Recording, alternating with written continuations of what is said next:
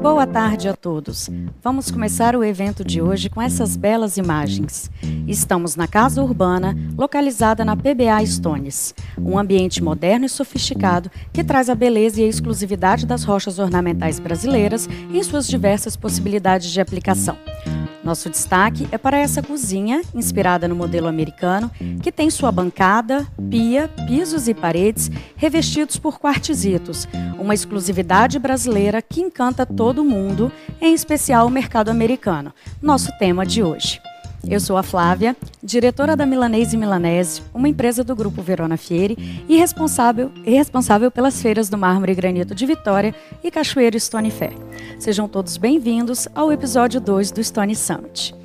Nosso propósito é conectar oportunidades e impulsionar a realização de negócios no setor de rochas ornamentais brasileiro, através do compartilhamento de conteúdo de qualidade. O Stone Summit é uma realização da Milanese Milanese, com promoção do Cindy Rochas e Centro Rochas.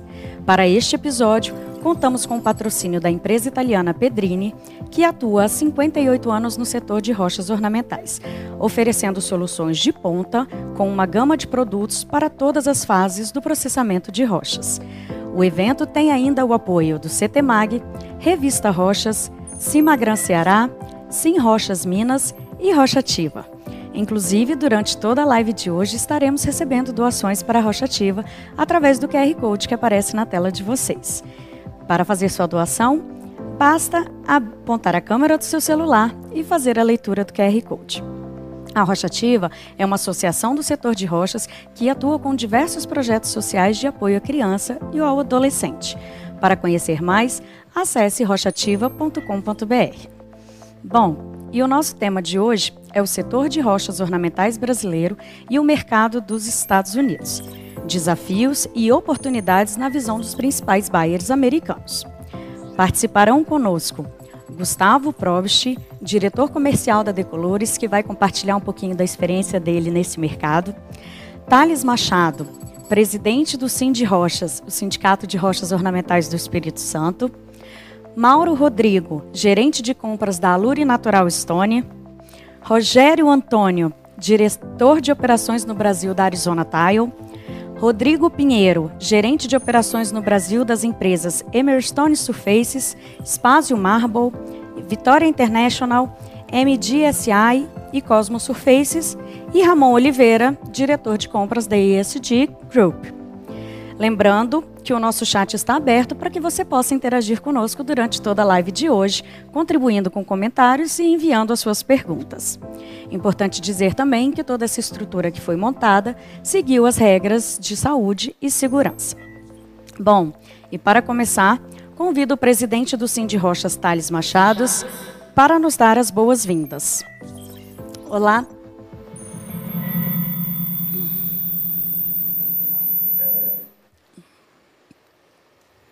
Olá, Thales. Boa tarde. Seja muito bem-vindo. Obrigada pela disponibilidade de estar com a gente aqui hoje. É, eu te convido para dar as boas-vindas para para as pessoas que estão nos assistindo e também para fazer uma breve contextualização dessa relação comercial tão importante é, entre o setor de rochas brasileiro e o mercado dos Estados Unidos. Bem-vindo, Thales.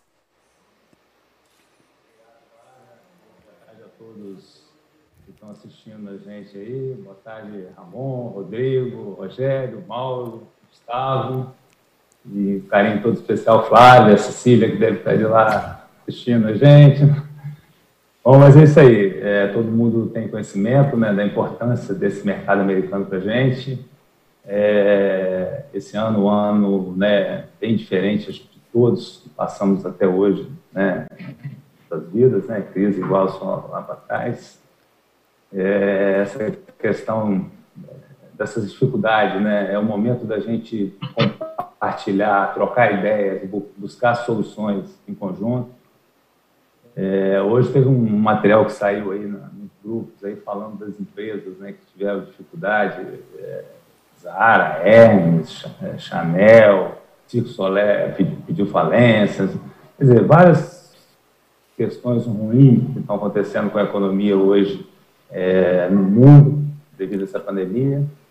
E nós, setor de rocha, assim, nós tivemos uma, uma, um, um decréscimo né, nesse primeiro semestre. Né? As exportações nossas caíram 18%, mais ou menos. Assim, mas se a gente for olhar realmente o que aconteceu e o que está acontecendo com a economia do mundo, eu acho que nós somos é, muito privilegiados. Né? É, as questões é, sanitárias, saúde, vida, são questões que todos nós estamos muito preocupados. A, a, a, o governo americano, como o governo brasileiro, tratou sistemas com muita rigidez, mas também não abandonou a economia. Né? A gente sabe disso, tanto o governo americano como o governo brasileiro esteve sempre preocupado com a economia. Acho que isso que ajudou um pouco a gente. A gente sabe aí que o mercado americano representa 60% é, das nossas vendas, né? Então, assim, com certeza, esses quatro aqui são pessoas importantíssimas para o setor de rocha, né? Acho que temos tudo para fazer um, para ter um grande evento hoje, nesse, nesse bate-bola. Acho que a, o Stanley Summit foi muito feliz na escolha de vocês quatro. Então, eu desejo um grande evento para todos nós, todos que estão assistindo. Tenho certeza que vai ser muito rico e muito importante esse debate aqui para o setor de rocha. Tá Boa tarde a todos. Obrigada, Thales.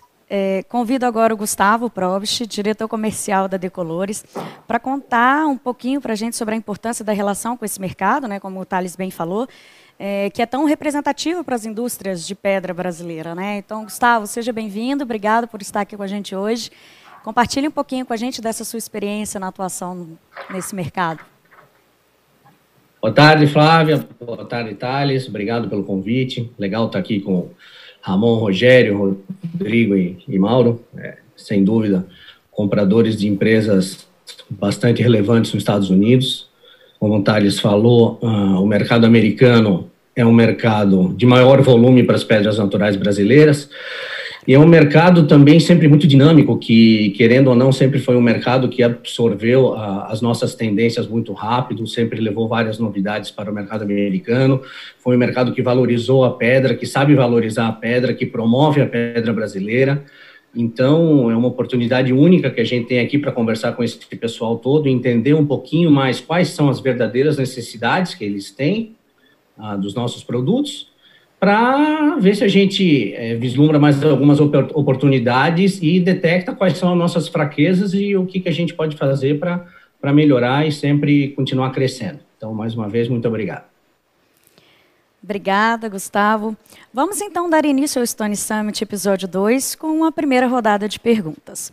Bom, o cenário atual, diante da pandemia Covid-19, trouxe uma série de mudanças nas, nas formas de se relacionar. Já é uma realidade a necessidade de adaptações em razão das restrições impostas por esse novo contexto, que inclusive foi muito debatido no episódio 1 do Stone Summit. Então, eu, eu pergunto para vocês, né, como é que tem sido esse novo momento no, do mercado? Como é que vocês estão se adaptando a ele? E qual a importância das ferramentas tecnológicas no processo comercial daqui para frente? Para começar com essa nossa primeira rodada, eu convido Mauro Rodrigo, gerente de compras da Luri Natural Estônia. Mauro, seja bem-vindo, por favor. Flávia, Flávia, uma boa tarde a você, uma boa tarde a todos os participantes, os colegas compradores aqui, Thales, Gustavo, empresários aqui, onde eu tenho sempre a satisfação de estar na empresa deles ali, fazendo negócios. E sou muito grato a Milanês pela oportunidade de estar nesse evento. Olha, Flávia, é, nós, como todos, nós fomos um pouco também afetados. Eu acho importante deixar claro que, no nosso caso ali, nós que estamos situados ali em Dallas, ainda paira uma ameaça de lockdown ali na, na cidade. Nós temos ouvido falar que os casos têm aumentado e tudo isso nos obriga a ser mais cautelosos, a diminuir um pouco a ousadia. Então, às vezes, nós é, acreditávamos numa, num material novo, né? e hoje, diante disso, a gente passa a ser mais cauteloso, a trazer uma quantidade menor de material, ter um pouco de responsabilidade com o estoque e, é, consequentemente, essa ousadia, aquela confiança nós tínhamos, ela acaba precisando dar uma diminuída. Tá?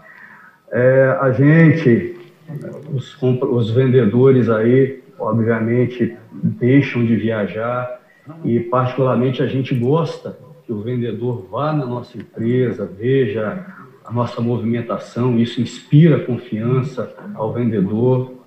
Mas nesse momento eu, eu acho que é importante é, exaltar né, o papel do comprador aqui no Brasil.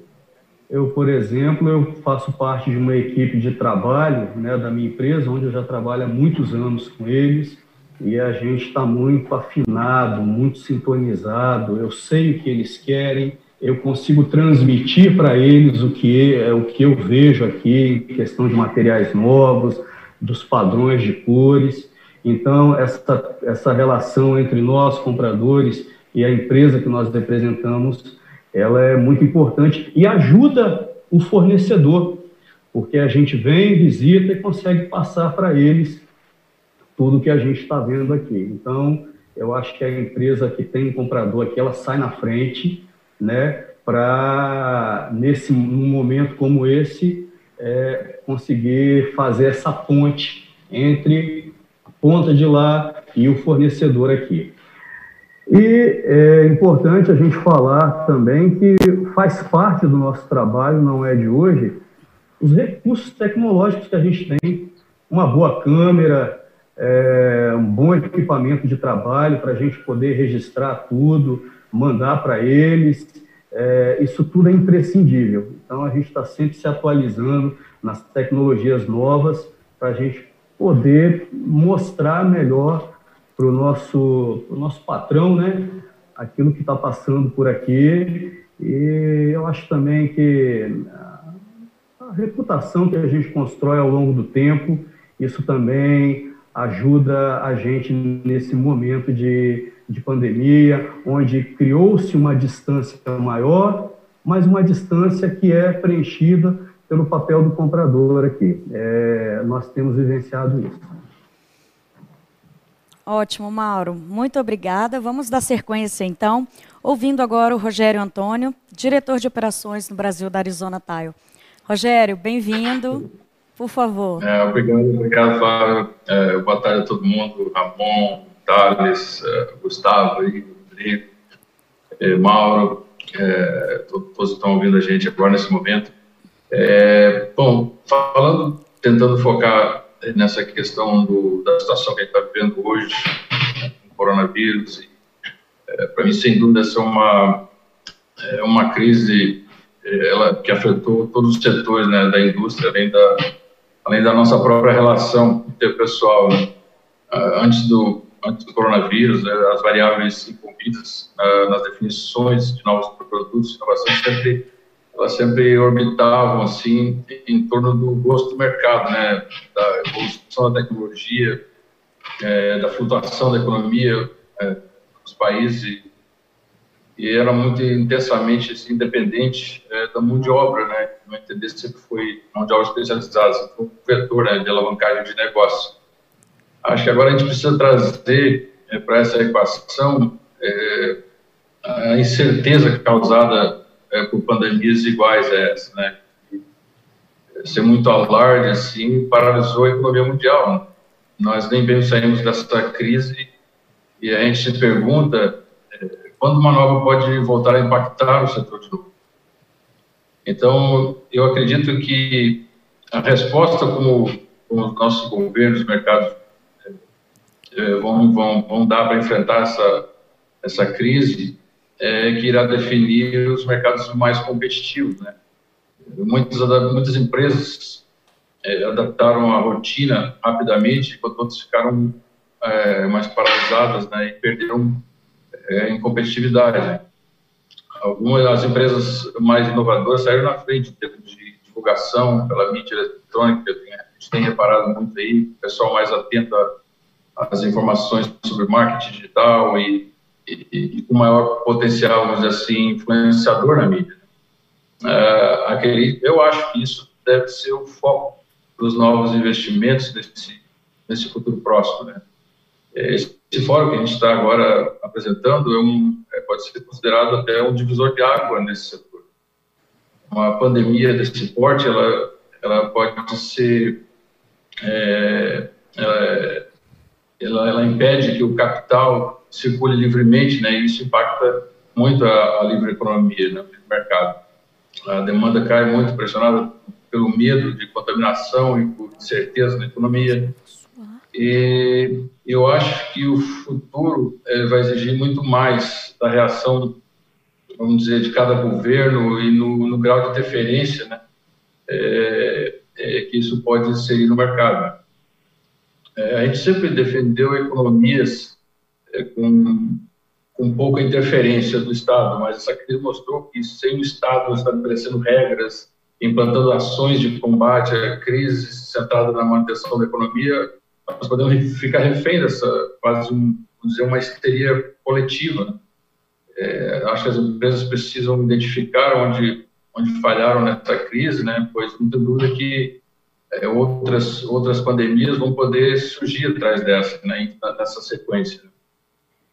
É, eu tenho notado sim uma uma evolução é, muito grande na edição de, de fotos e vídeos, é, fotografias 3D, é, realidade aumentada. É, eu acho que nós, inteligência artificial pode passar a ser um, um, uma constante que acompanha esse mercado para frente. E, e, é, todas essas tecnologias novas, elas, elas servirão para aumentar a visibilidade da empresa e produtos. Né? Novos fóruns de debate online, é, como esse, podem virar uma rotina, né? É, é, se opondo, vamos dizer, à, exposição em massa em feiras e eventos.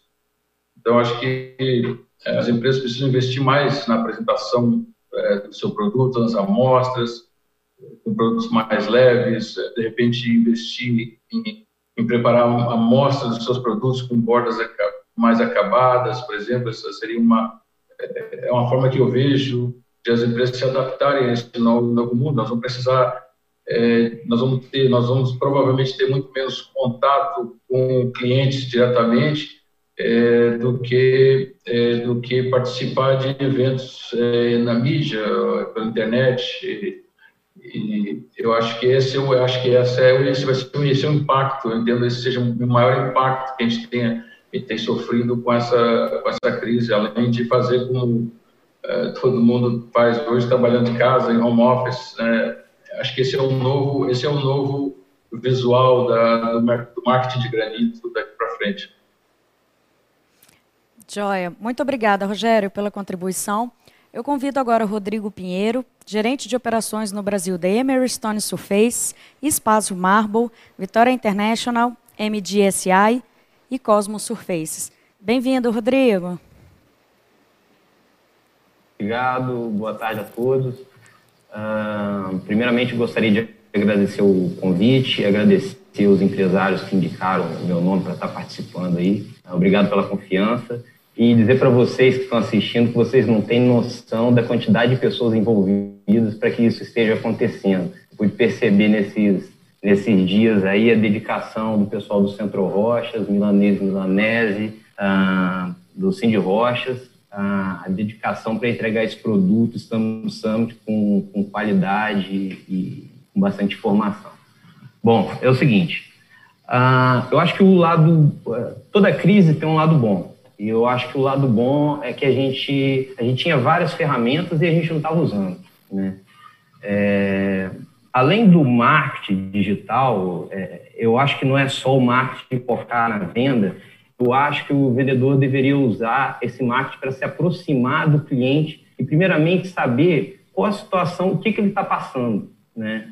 É, qual a sua situação, como eu posso te ajudar e tal. Através disso, porque Hoje é um momento de incerteza. O comprador não sabe como é que vai estar o mês que vem. A gente está tendo que ter, como o Mauro disse, a gente tem que precisa ter cautela nas compras para não atrapalhar o caixa da empresa no futuro. Então, assim, é, eu acho que agora, primeiro momento é usar essa mídia, usar esse, os vídeos dos materiais, entrar em contato com o cliente, perguntar o que ele precisa, como foi como tá, por que ele está passando, quais são os principais produtos que ele tem vendido, e aí você tenta fazer um trabalho de consultoria do seu cliente e entregar um produto que realmente ele precisa. É, eu acho que o, eu acho que o, que o caminho seria isso daí, usar essas ferramentas para se aproximar do seu cliente e levar mais segurança para que o business venha acontecer. Tá joia. Obrigada, Rodrigo. Vamos convidar agora o Ramon Oliveira, diretor de compras da ESG Group. Ramon, bem-vindo, por favor. Obrigado, Flávia. É, obrigado pelo convite aí. É, gostaria de parabenizar todos vocês aí pela iniciativa, muito legal. É, acho muito válido aí essa, essa troca de ideias entre os vários players do setor, só tem fera aí participando. É, então, muito legal estar fazendo parte disso. É, falando da pandemia um pouco, bom, nós não, não somos é, exceção, né? Começou com uma crise de saúde e acabou virando uma crise realmente econômica e com, com, com a gente, com a nossa empresa não foi diferente, afetou muito é, todas as nossas operações. É, a gente tem 23 filiais em mais de 10 estados americanos e em um dos estados onde a gente tem filial, a gente, o estado realmente não sofreu um lockdown por parte do governo. Então, de certa forma, nós fomos obrigados a, a adaptar nossas operações para poder continuar operando, para poder continuar atendendo os nossos clientes e para poder continuar é, fazendo o negócio girar. É, e, inclusive, até hoje, a gente continua com essas medidas de isolamento, de distanciamento social, as medidas de, de higienização. É, a gente continua fazendo, continua trabalhando sobre agendamento, que é praticamente o que a, a maioria das empresas é, tem feito, né?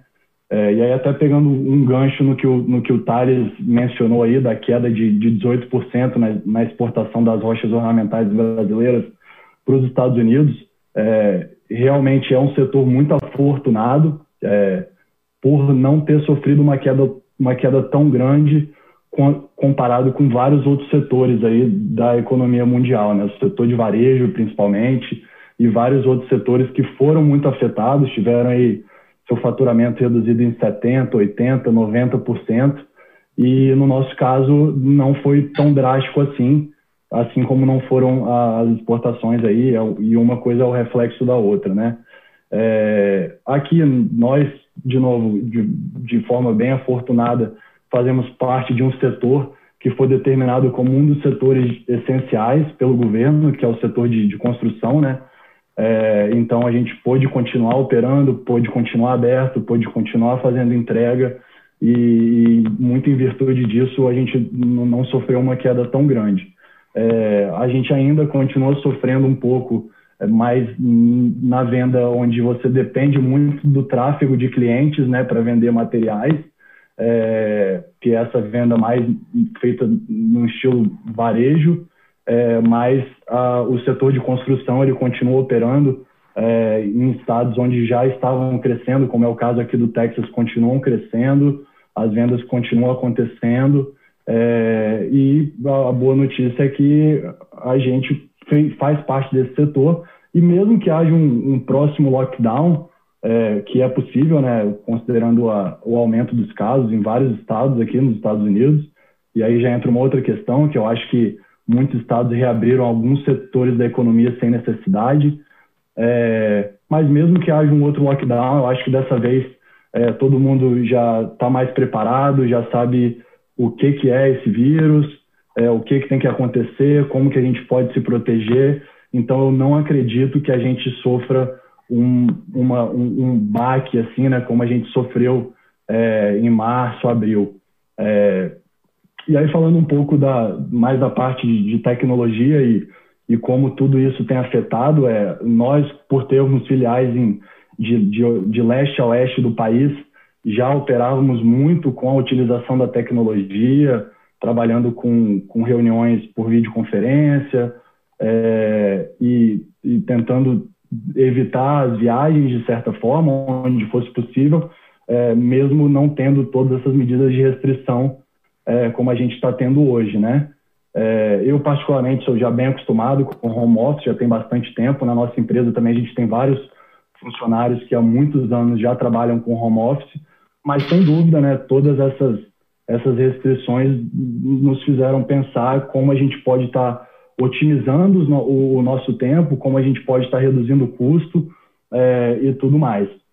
E falando um pouco do setor de, de rocha ornamental em específico e como a tecnologia ela pode ser utilizada, eu pessoalmente acredito que é, ainda não existe uma tecnologia que substitua é, os olhos humanos, né? Então, a, a, a rocha natural, a, a, rocha ornamental, tem uma subjetividade é, que é inerente do, do, produto e que você não consegue transmitir é, ou retratar aquilo fielmente, qual, usando qualquer que seja a tecnologia. É, então, eu acredito que essa, esse contato pessoal, não só do, do fornecedor vir nos visitar aqui nos Estados Unidos, mas nós também, como clientes, irmos visitar os nossos fornecedores no Brasil, em vários países, eu acho que é, isso é uma coisa essencial para o negócio. E, claro, é, o, o, que o Mauro falou aí também faz total sentido. O fato das empresas terem as operações é, no Brasil, terem os gerentes de compras, terem as pessoas atuando aí no dia a dia, monitorando novos materiais e tendo esse contato mais próximo com os fornecedores, certamente ajuda e, e, e gera uma, uma, uma, vantagem competitiva e uma otimização do, do nosso tempo que, que agrega bastante. É, então, é, assim, eu não vejo no médio e curto prazo uma tecnologia substituindo esse, esse, esse contato físico né, entre cliente e fornecedor no, no nosso setor. Obrigada, Ramon. Vou convidar agora o Gustavo Probst para comentar as respostas dos nossos convidados. Gustavo, por favor. Então, interessante. É, eu acho que é mais ou menos por aí mesmo. Cada um falou um pouquinho, mas no final é, os assuntos se, se complementaram. Como o Mauro falou, é, nesse momento é normal você ter menos ousadia, se arriscar menos você procurar produtos que o risco na venda não é tão grande, que você vai ter um giro maior. Então, é uma tendência e é realmente o que a gente tem, tem percebido.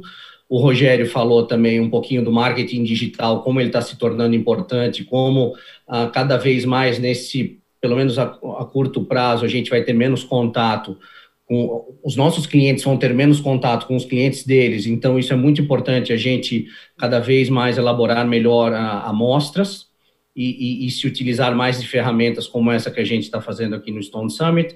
O, o Rodrigo também ah, mencionou ali que toda crise tem um lado bom, eu concordo, que foi uma aceleração desse, dessa utilização das ferramentas, que eu te falo, a gente também tinha o Zoom, tem Teams, tem todos esses, esses aplicativos que já estão aí desde sempre e, e hoje em dia a gente usa numa velocidade, numa simplicidade que, que não se usava antes. A gente não, não, não aguarda mais para juntar quatro, cinco pessoas na mesma sala para ter uma disponibilidade. Você precisa resolver um assunto, você resolve com uma, uma agilidade até maior do que antes. Então, isso eu acho um fato bem positivo.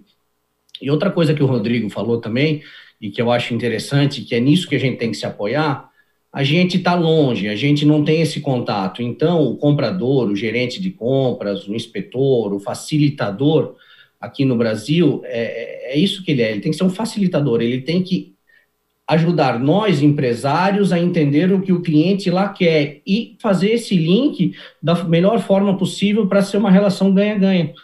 E, e, eu acho que esse é o caminho. O Ramon estava falando, por mais que a gente tenha ferramentas, máquinas fotográficas, é, aplicativos, nada muda o olho. Então, cada vez mais eu acho sim que a gente tem que valorizar e, e utilizar essas pessoas aqui no Brasil como facilitadores ah, da venda.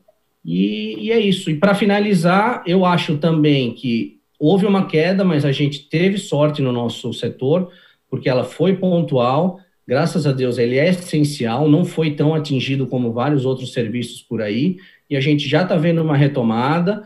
E se tiver uma segunda onda, eu acho que a gente já aprendeu realmente, não aprendemos tudo, obviamente, a gente não entendeu direito desse vírus, mas a gente já sabe mais ou menos os protocolos o que esperar, e como tentar driblar isso aí de uma forma um pouquinho mais eficiente. Então, é, eu concordo com o que o pessoal falar, falou, e a gente também está relativamente animado aí para esse futuro aí a médio prazo. Obrigado. Ótimo, Gustavo. Eu convido agora o Thales Machado, presidente do Cindy Rochas, para fechar essa primeira rodada de perguntas. Por favor, Thales.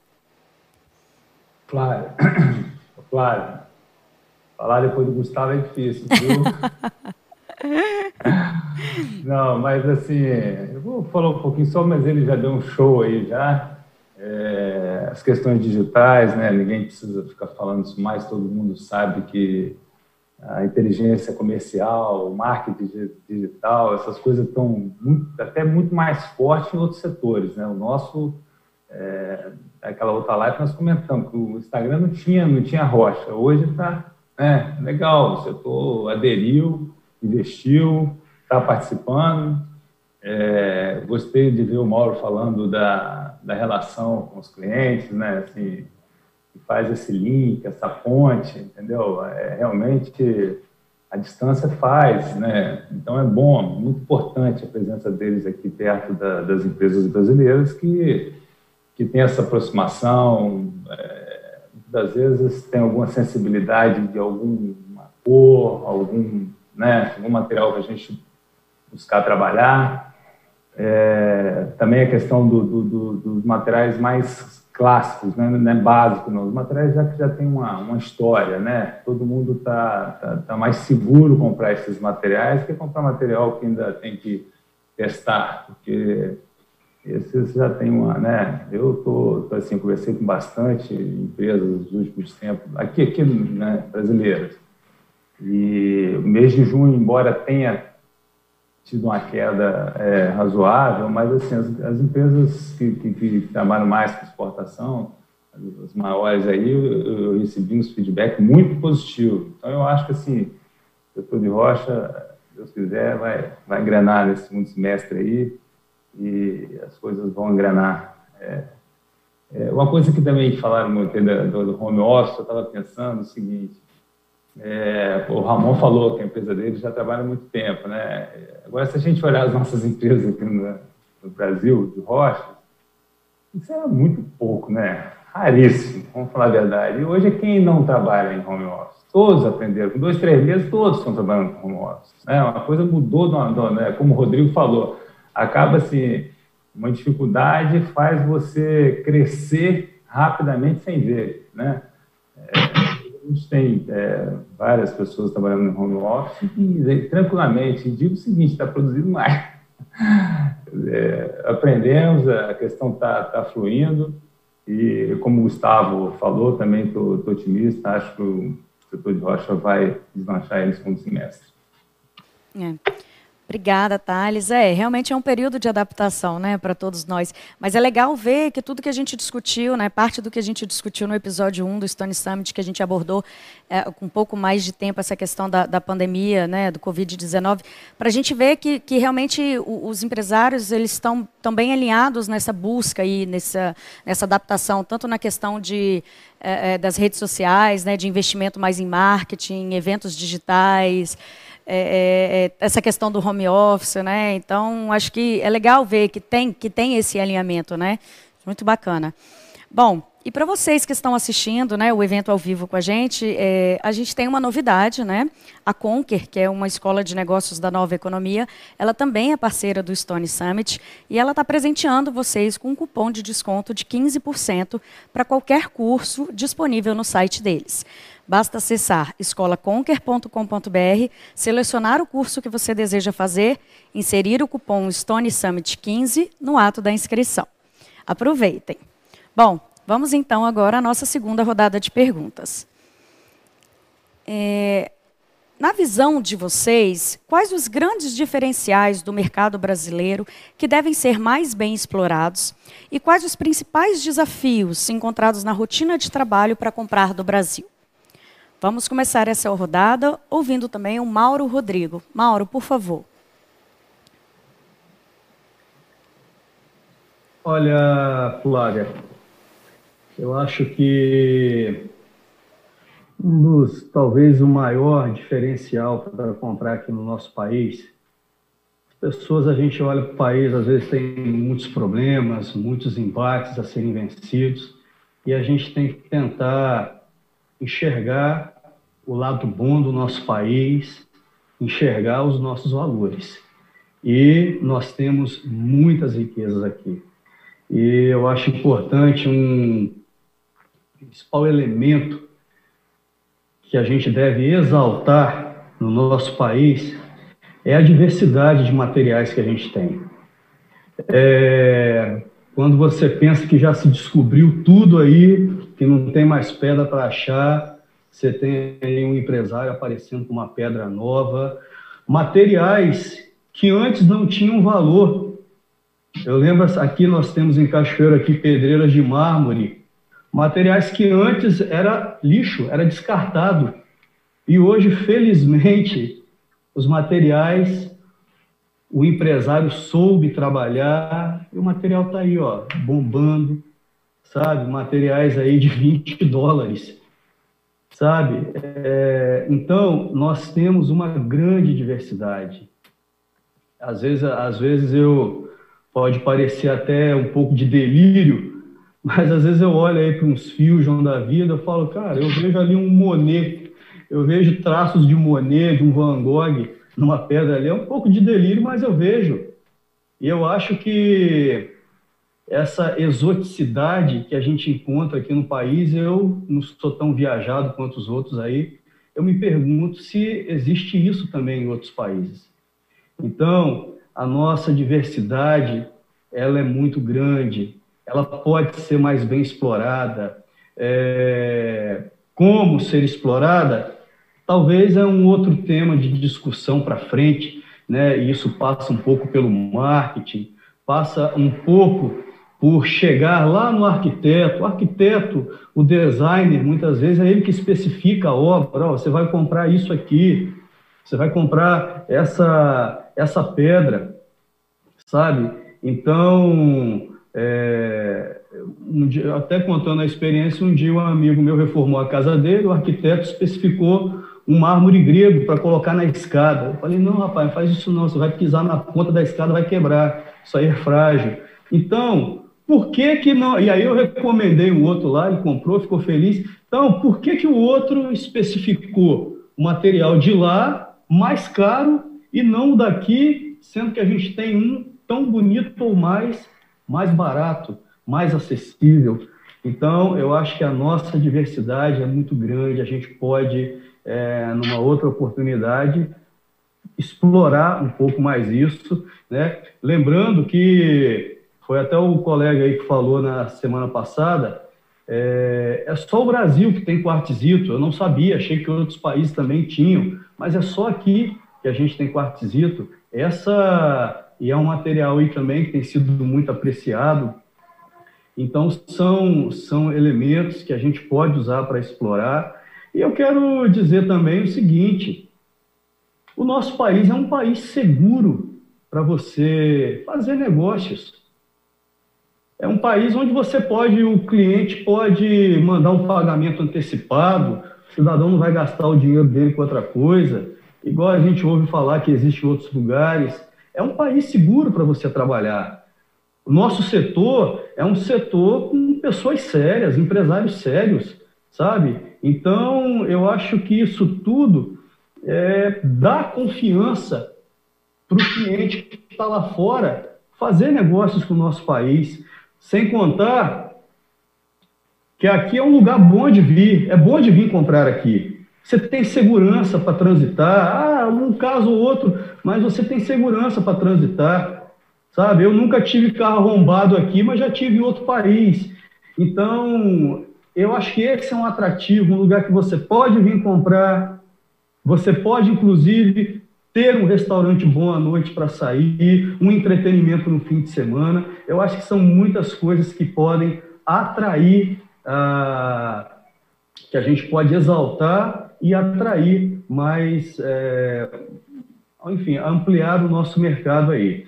E com relação aos desafios, eu, a gente precisa, eu preciso exaltar é, algumas, algumas atitudes do governo.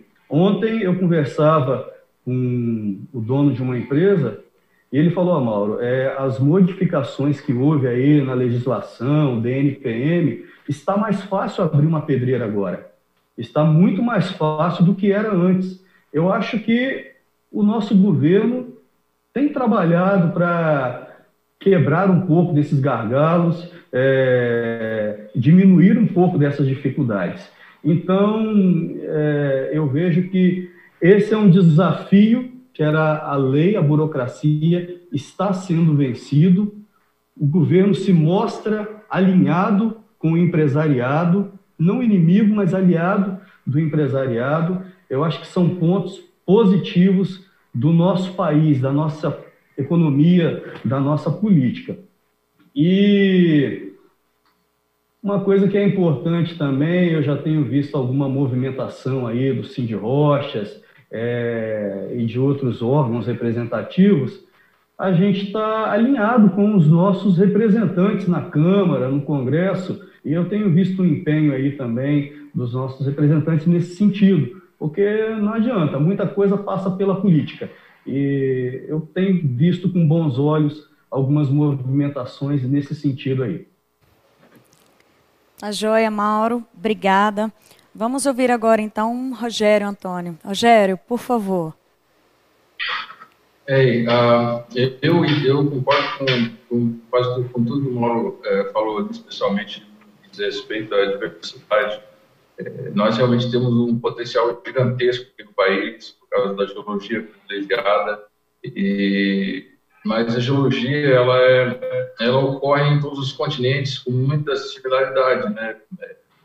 Materiais que a gente encontra aqui no Brasil poderiam ser encontrados nos outros continentes. O que eu acho que, que faz a grande diferença hoje em dia para o Brasil é a mão de obra especializada, né?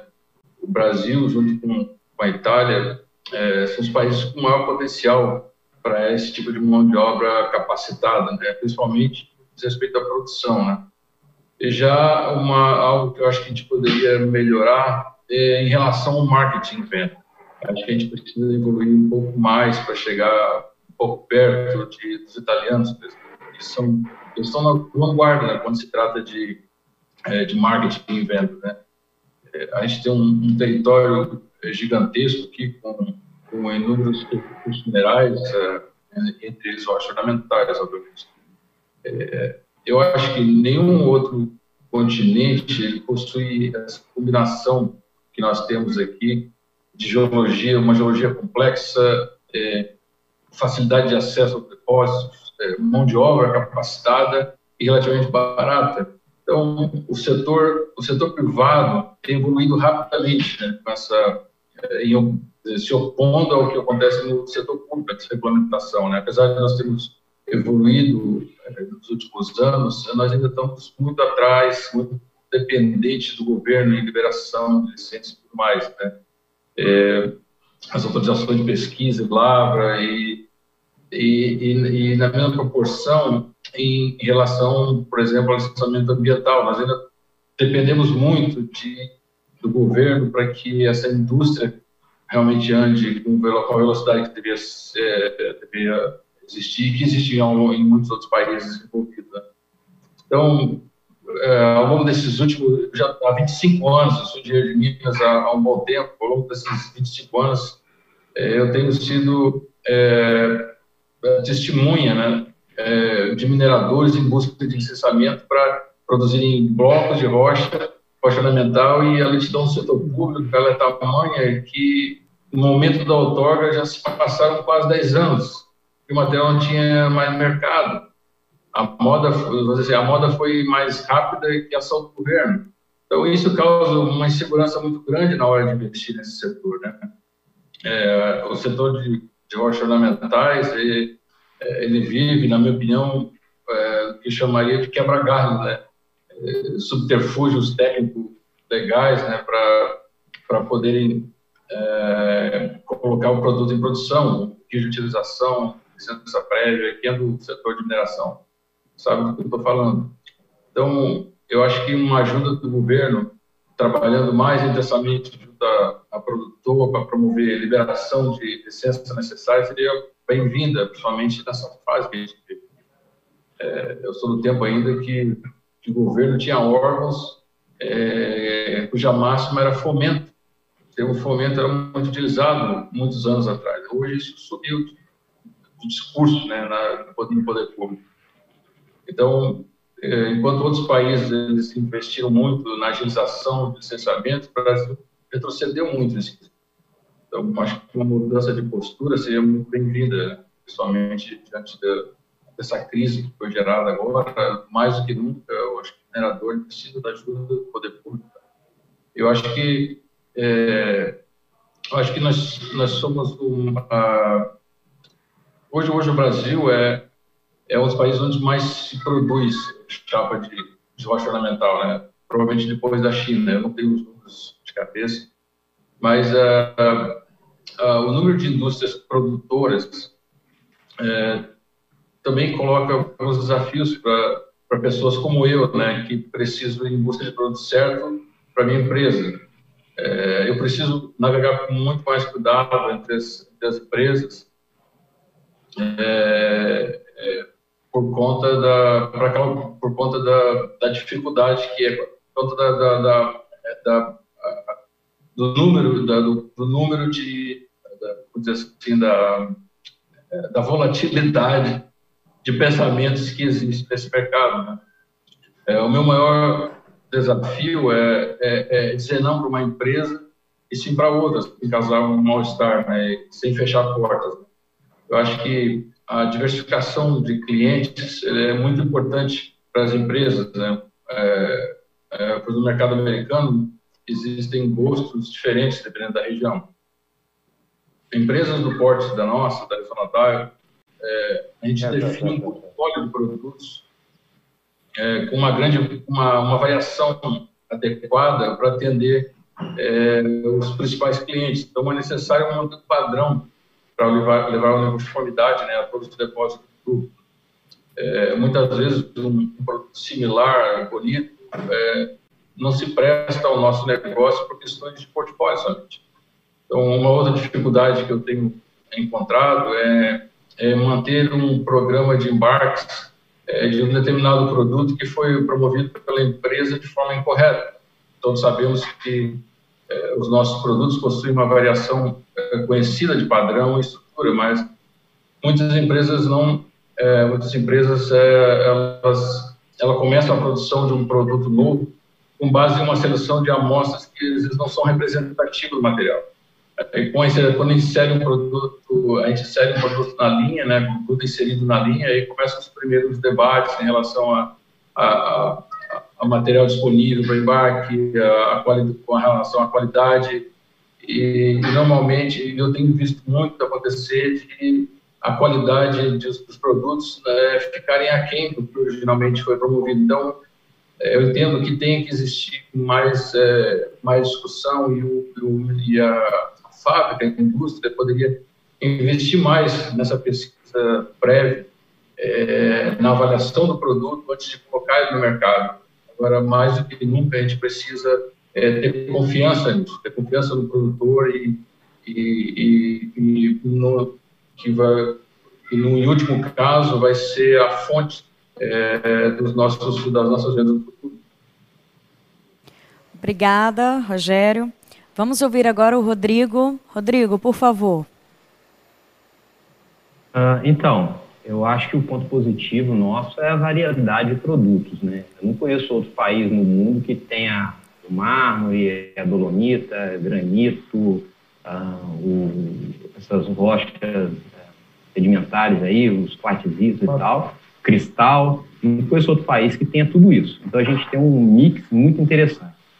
É, Agora, é, eu queria levar a informação para o fornecedor o seguinte: hoje a gente tem uma, um, tipo, um produto que nós compramos de até 6 dólares e a gente tem o concorrente a Índia. Eu acho que o, o empresário brasileiro, às vezes, ele fica só olhando para o Brasil, né? Você tem que ver mundo, o que está acontecendo aí fora. Então, esse produto de até 6 dólares, a gente está brigando diretamente com a Índia. É, sobre os quartzitos, sobre os produtos nobres, mais nobres, de luxo, a, a, no quartzito a gente comanda, nós somos o produtor. Se a Itália tem, é porque a gente vende bloco para eles. Sobre a qualidade desse produto, a gente não deve nada para a Itália.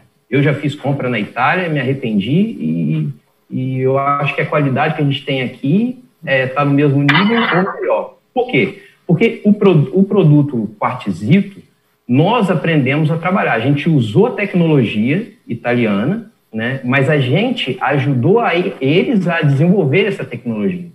É, essa tecnologia eles trouxeram, mas a gente levou para eles também é, essa informação. Tudo foi criado aqui. Hoje, o Brasil, é, por exemplo, nós temos muito mais multifio no Brasil do que, do que na Itália, sendo que a Itália produz multifio. Então, assim, é, eu vejo dessa forma. Eu só me preocupa muito essa questão da valorização do nosso produto.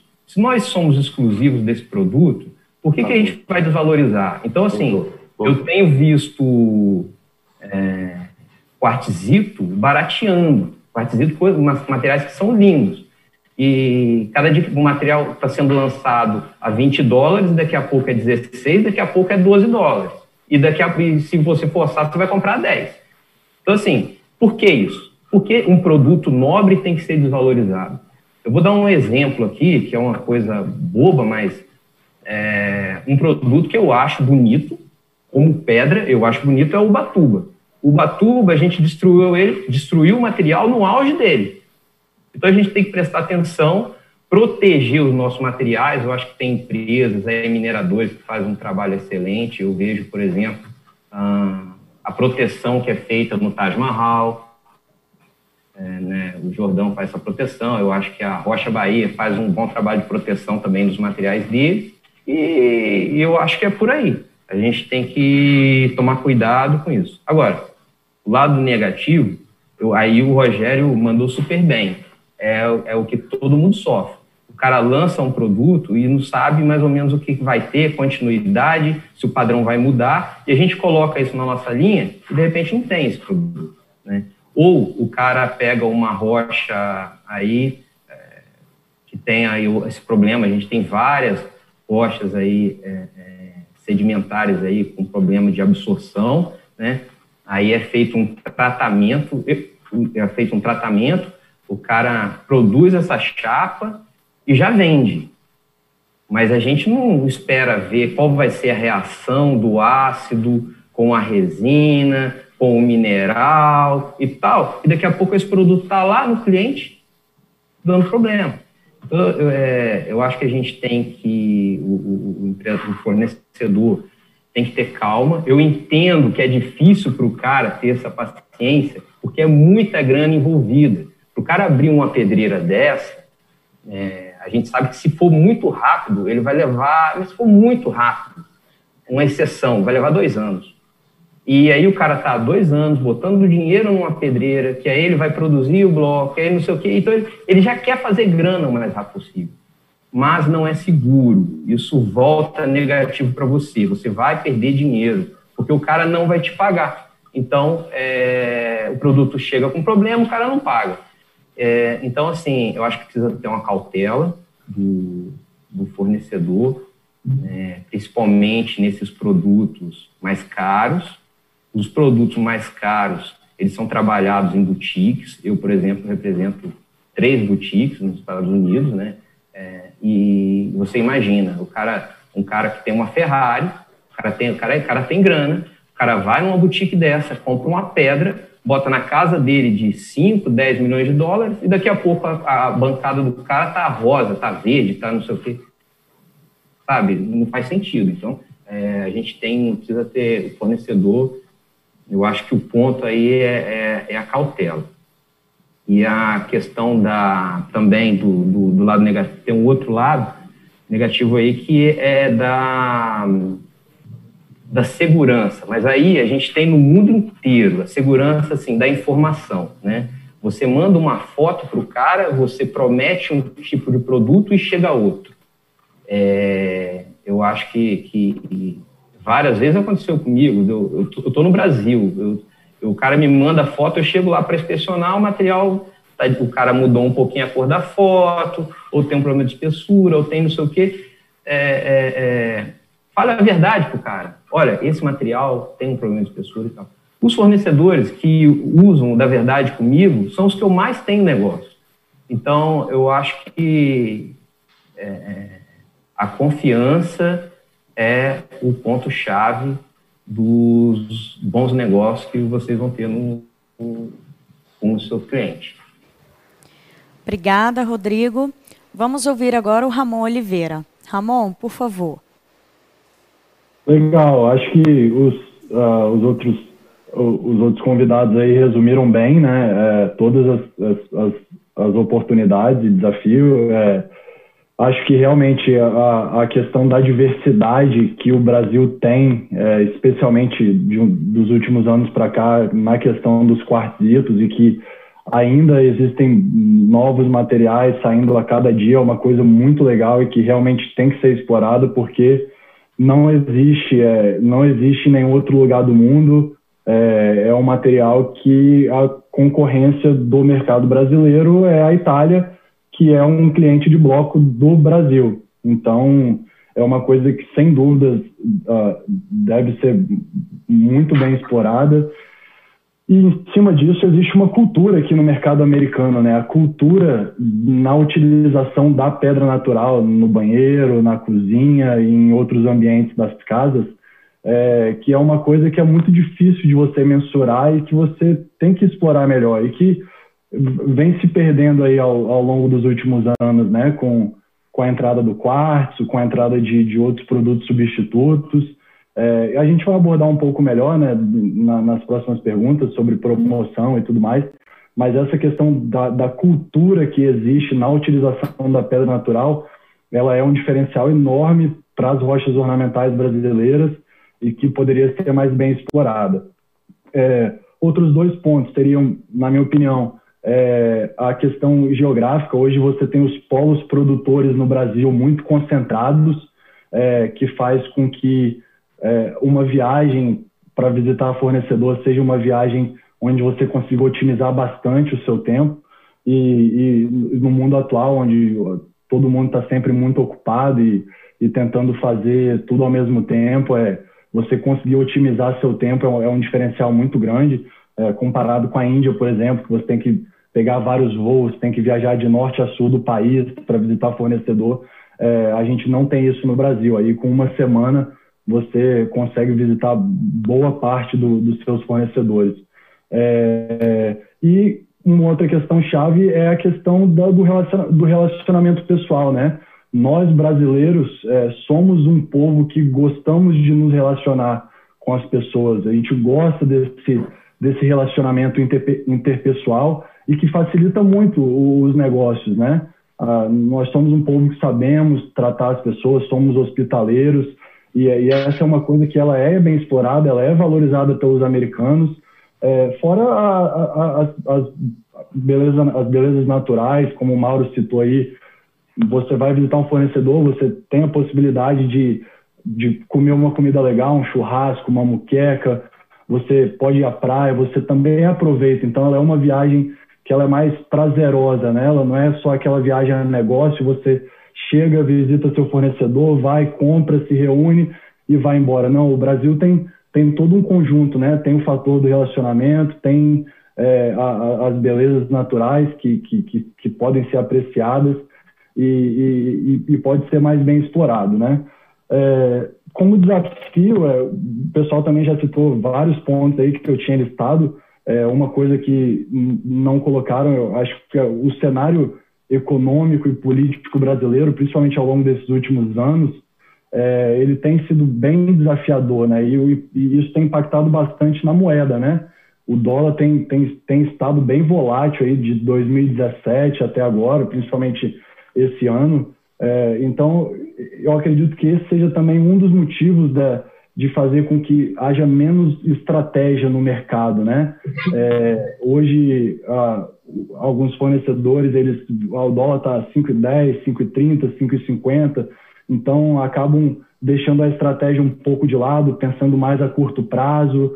É, você tem empresas que, em, em vias normais e com, com real um pouco mais valorizado, elas optam por trabalhar mais no mercado doméstico e quando é, o, o, dólar está nesse patamar, ela opta por exportar e não conhece muito bem o mercado de exportação e acaba bagunçando, né, entre aspas, um pouco é, esse mercado. E aí e, e, com isso tem todo um, um conjunto de, de, de, de, fatores que, que acaba atrapalhando aí no, no dia a dia e, e, na, e, na, nossa compra e como a gente deve é, colocar uma, uma estratégia né, voltada para essa parte de compras. E também tem a questão logística, né? A gente, infelizmente, é, não tem uma, uma malha ferroviária para apoio logístico, como, como acontece aqui nos Estados Unidos, e que é um dos pilares do desenvolvimento americano. É claro que a questão geográfica colabora, eles não têm um, um terreno tão é, montanhoso como nós temos aí no Brasil, é, mas no Brasil o transporte é todo rodoviário, então ele é um transporte mais caro, ele é um transporte menos seguro, ele é um transporte às vezes mais demorado, e também o transporte marítimo. A gente tem uma escassez de, de rotas marítimas né, do Brasil para aqui para os Estados Unidos, e, e, às vezes, dependendo do destino, é, a gente pode demorar 60, 75 dias, às vezes até mais, do dia que o exportador ele estufa o container até o dia que a gente recebe o container aqui no nosso depósito. Então, é, é, um, é uma coisa que você, obviamente, diminui o seu giro de material é, e, e, atrapalha um pouco o, o, o, nosso planejamento de venda, porque é, é uma demora que, que, infelizmente, foge ao nosso controle e a gente tem que trabalhar em volta disso. E é isso aí. Obrigada, Ramon. Vou convidar agora o Gustavo para comentar as respostas de vocês. Gustavo, por favor. Então, é, uma palavra foi, foi unânime entre todos, isso acho que não tem nem o que discordar. É a diversidade que a gente tem aqui no Brasil das nossas ah, diferentes tipos de pedras ornamentais e que a gente cada vez mais tem que tirar proveito disso. Ah, o Mauro mesmo falou que parecem obras de arte, é, temos empresas muito sérias aqui no Brasil, é um ambiente bom para negócio, concordo com isso.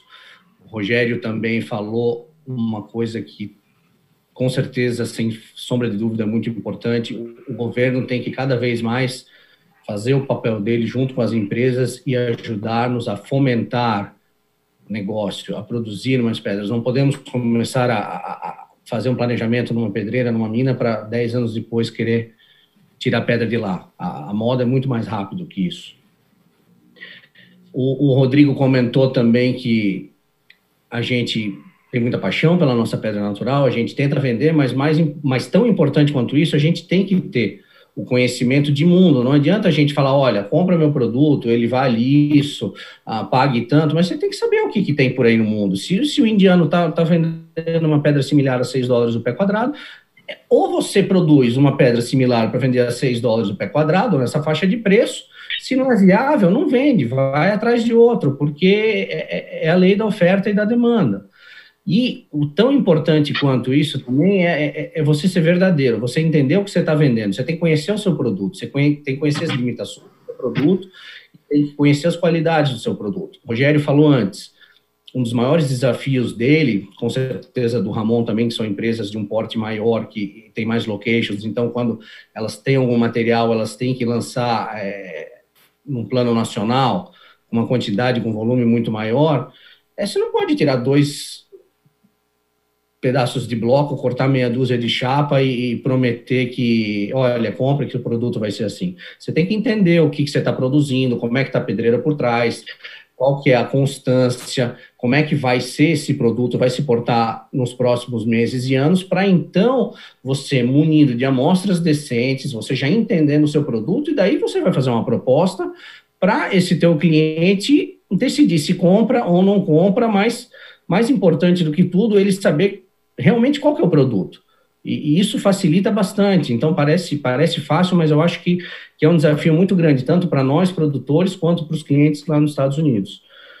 E o que mais? O Ramon falou ah, também do, dos Estados Unidos, a cultura da pedra, concordo. É, acho que os Estados Unidos é um dos países que mais promove a pedra. Inclusive, uma das, das coisas que me chamou a atenção quando eu entrei no, no, no, no business foi quando você vê algumas casas nos Estados Unidos ah, anunciando, ah, vende-se casa três quartos, cozinha com pedra natural brasileira.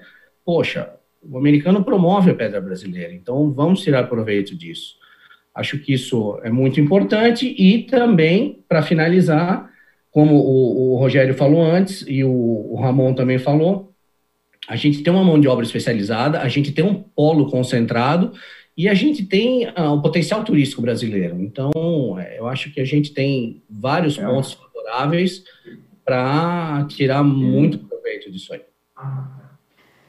Obrigada, Gustavo.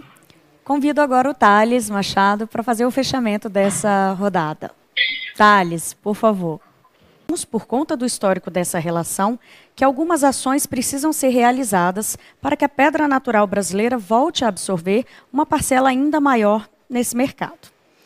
Diante disso, o que as empresas, o próprio setor pode. A gente estava falando né, sobre a questão da, da, da, importância do mercado americano né, para o setor de rochas. E aí, diante disso, é, eu queria ouvir de vocês o que as empresas ou o próprio setor podem fazer para promover melhor a rocha brasileira e influenciar a sua utilização no mercado americano. Eu vou começar essa rodada ouvindo o Rogério. Rogério, por favor. Ok. eu, eu, vou só retornar, vou aproveitar a deixa é, do, do, discurso anterior, da discussão anterior, é, falava sobre a, a valorização do, é, do material brasileiro e, e, dessa diversidade. Tem um ponto que eu acho que eu acho muito importante e que e que muitas empresas, é, e aqui eu tenho discutido isso com muitos fornecedores é, e amigos meus, é, é, a forma como a gente tem divulgado o produto brasileiro. O, o Gustavo aí falou muito bem, falou, mencionou essa questão do, dos americanos divulgarem o Brazilian Brand. Isso concordo com ele em parte, porque eu acho que o grande profusor, grande divulgador é, do, do Brazilian Brand nos Estados Unidos sempre foi italiano. É, eu sempre admirei a, a modelo, a forma como os italianos é, divulgam, sabem fazer essa parte de marketing, e eles foram os precursores do, do avanço da rocha ornamental nos Estados Unidos, sempre utilizaram disso, e a base deles, falando de rochas exóticas, de materiais exóticos, caros, ou até os, os builders de combate, como o diálogo veneziano, é sempre o italiano sempre na vanguarda e promoveu muito bem e vendeu o Brazilian Grants sem a gente fazer absolutamente nada lá. Então nós pegamos o carro andando e o americano ele vendeu, o italiano vendeu o Brazilian Brand como um produto vindo de um do rainforest, de um, local exótico. Ele vendeu a exoticidade do produto brasileiro, a diversidade dele e nós ganhamos isso. Isso foi um brinde que os italianos deram. Eu acho que a gente aproveitou muito pouco disso. O brasileiro nunca realmente se portou com essa divulgação. É, entrava com o Brazilian Brand mais como quase como uma, uma tradução literal e óbvia do nosso produto, mas não tinha por trás desse Brazilian Brand vem a questão da exoticidade, o produto, da diversidade, e porque vem de uma região que a maioria dos americanos vem o Brasil com Pelé, samba e rainforest, e Amazônia. Então, eh, nós abrimos, esse mercado foi aberto principalmente para italianos, nós ganhamos isso quando a gente se industrializou, a gente trouxe o, o equipamento italiano, a tecnologia italiana para a indústria brasileira. E nós ganhamos, nós ganhamos isso de graça, aproveitamos e começamos a seguir no rastro de um marketing criado por empresas italianas e muito bem criado, muito solidificado. É, e eu acho que a gente não, não, não entendeu isso no começo e continua não entendendo agora. Nós temos um produto, como já se mencionou aqui, eu já mencionei, outros colegas que falaram, quartzito é uma rocha é, 100% brasileira. Eu não, não conheço, desconheço qualquer outro quartzito que não seja brasileiro. E o, e o range, as cores que, o quartzito fornece hoje para o mercado, é, rivaliza com o granito. Você tem quartzitos de todas as cores, azul, cinza, branco, preto, é, então a, amarelo, verde, você tem todo tipo de quartzito. Então, a, a, o palette de cores que o quartzito pode oferecer é gigantesco e o quartzito lembra muito mármore. Então, sem ter os problemas que o mármore tem para a cozinha, ele consegue entrar como um produto nobre, caro, e a gente não explora o termo Brazilian Quartzite. Ninguém promove isso. Então, hoje, nós somos o único fornecedor nos Estados Unidos. Os americanos é, não sabem que o Brasil é o único produtor de quartzito. não existe. Essa a questão do Brazilian Grant foi criado pelos italianos. Nós estamos entrando com, com no mercado americano, mas ninguém promove isso. Eu acho que essa é uma falha que que remediar, corrigir isso. Nós temos que investir mais nessa questão do marketing do produto, que é, é tipicamente brasileiro, ao contrário do granito. E, de um momento para o outro, nós vamos ter outros quartzitos entrando no mercado. Uma, só uma questão de tempo até que os indianos tenham coragem, porque o cara tem que ter coragem para de quartzito.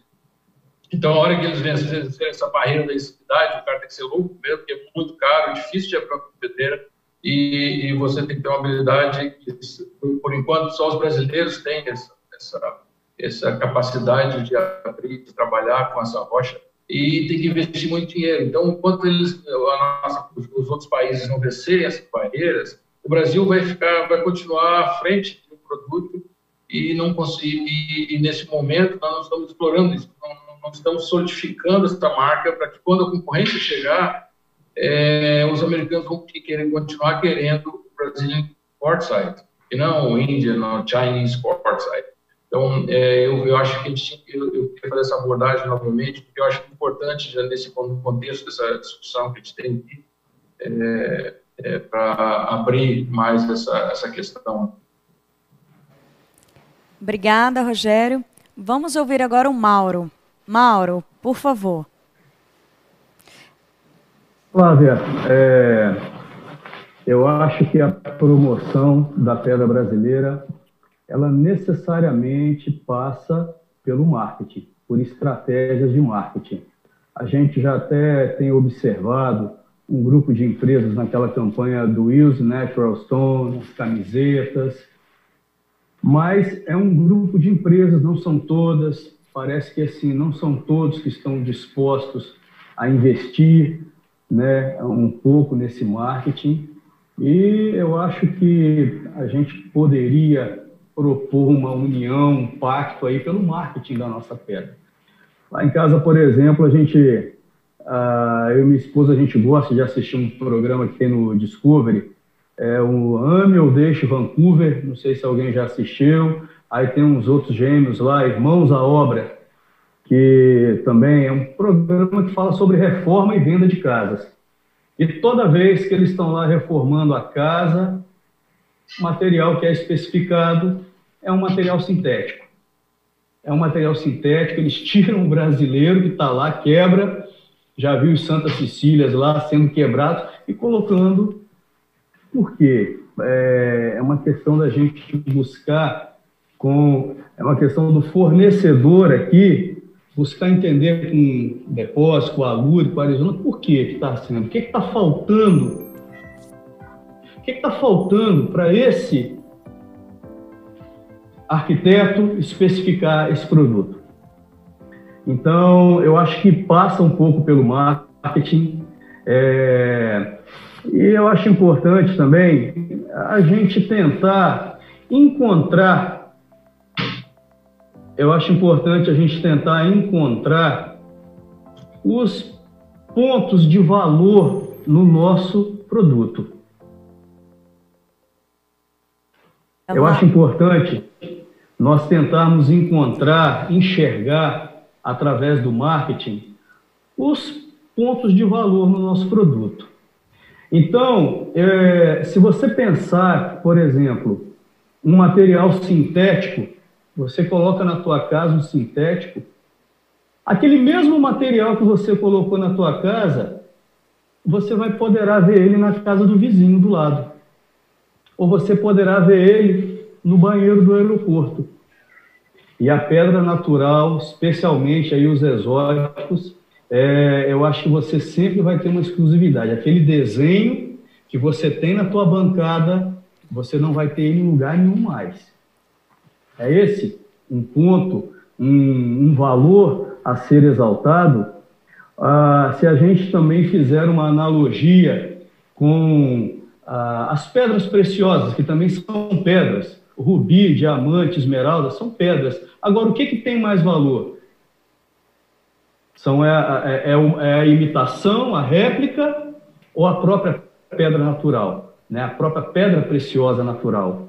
Então, é, eu acho que nós podemos, aí eu já comentei numa pergunta antes, será que a gente não pode explorar o fato de que essas pedras nossas super exóticas, elas podem ser, fazer uma analogia até com obra de arte?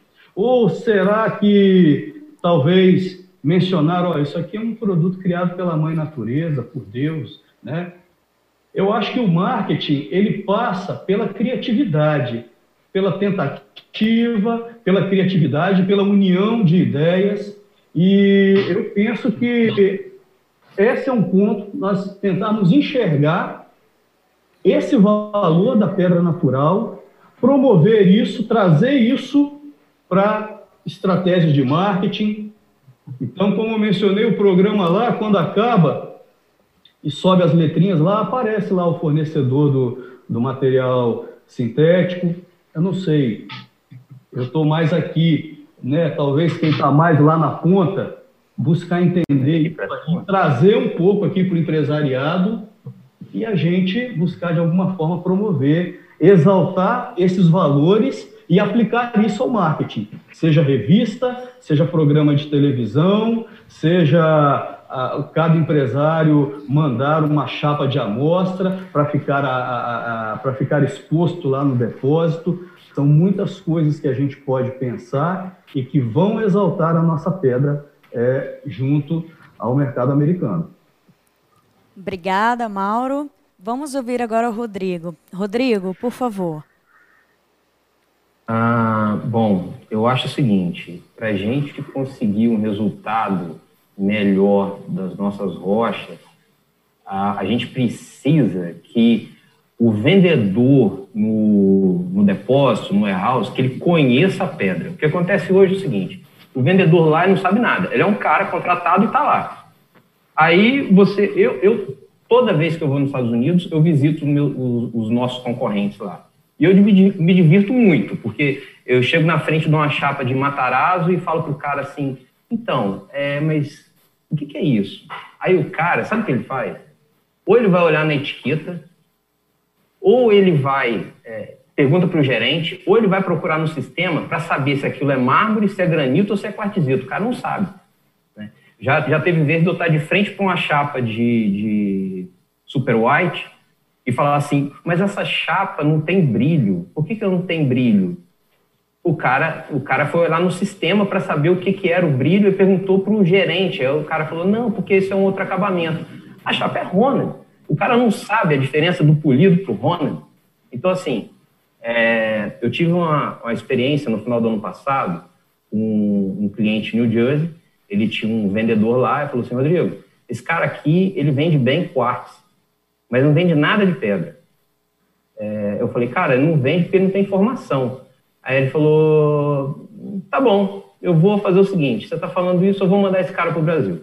O cara veio para cá, a gente visitou pedreira, ele viu multifio, ele viu tiar, é, ele viu máquina automática, semiautomática, é, o cara viu ah, forno, o cara viu pedra sendo esquentada no pela porco, o cara, o cara, ele viu a cadeia e viu a nossa história toda.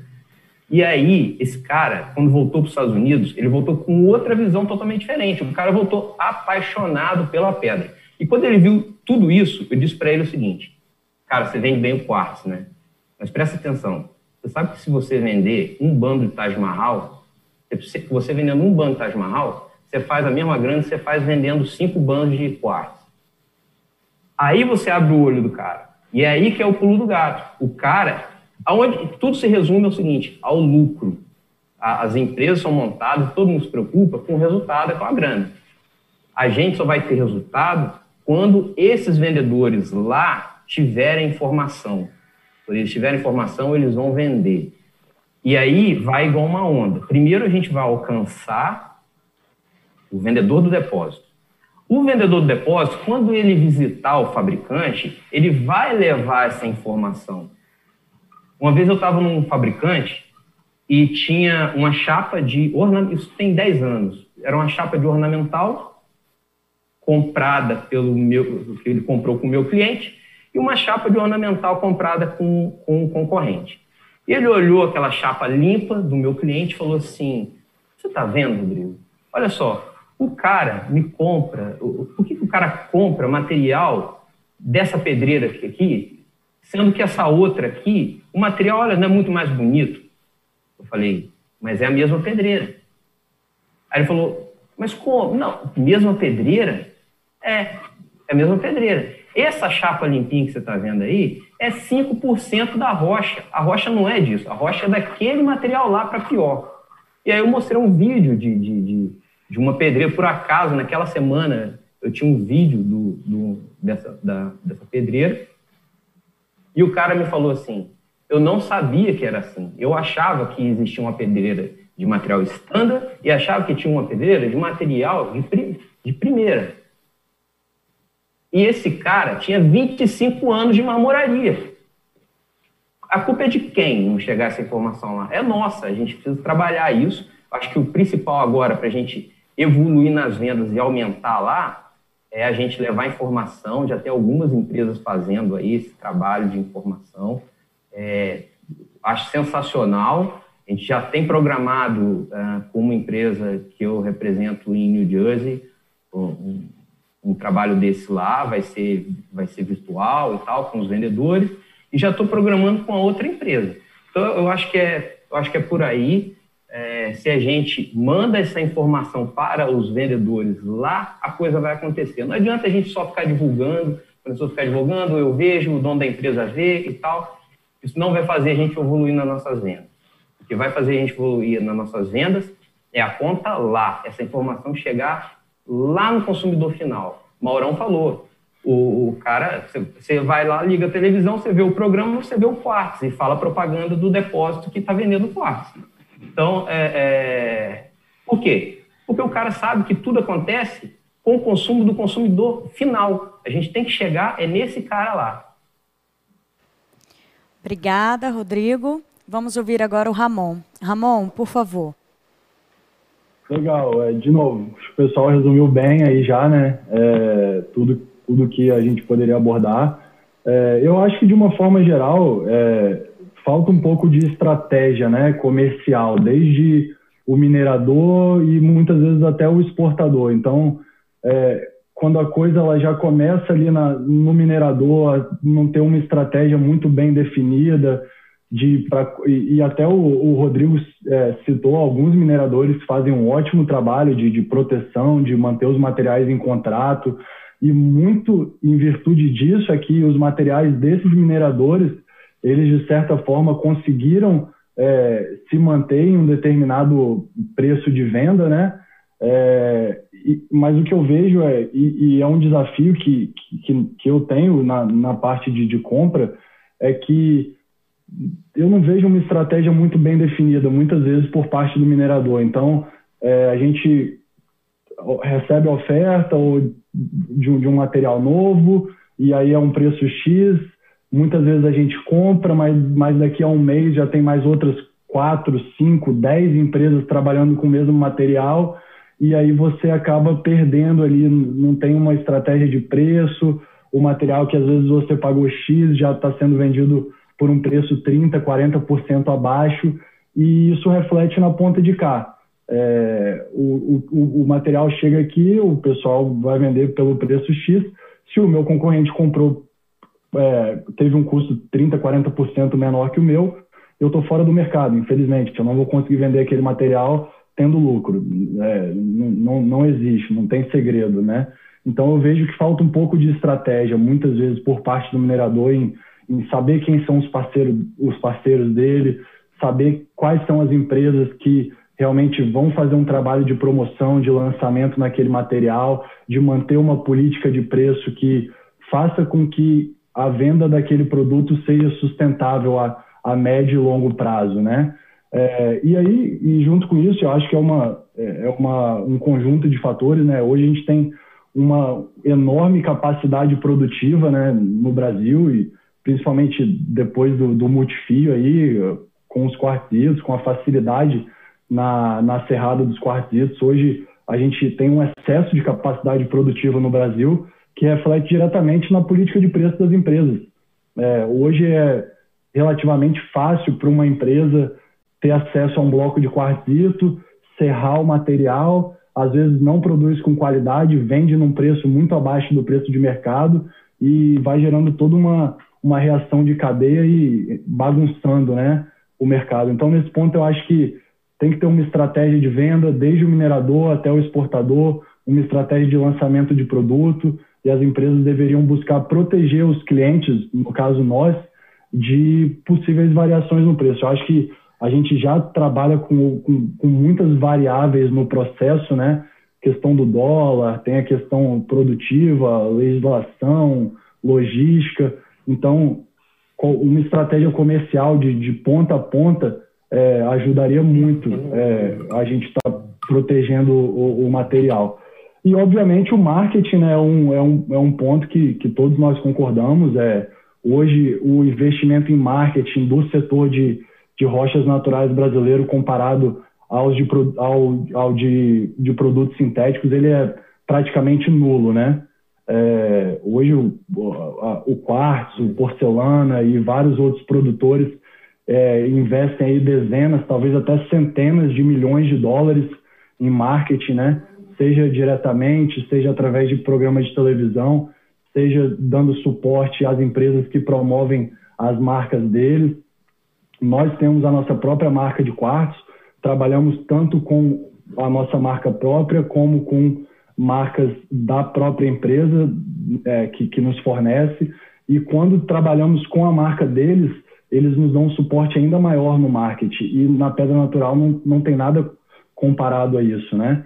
É, e aí o Rodrigo até tocou num ponto que é, o, talvez o Taj Mahal, ele usou o Taj Mahal como exemplo, é, gera muito mais lucro do que vários bundles do material sintético. E hoje não, acho que a indústria, de uma forma geral, do material sintético também, ela vem evoluindo bastante. Hoje existem vários materiais sintéticos que o custo é na faixa de preço. O custo e o preço de venda é comparável ao Taj Mahal e de outros quartzitos caros.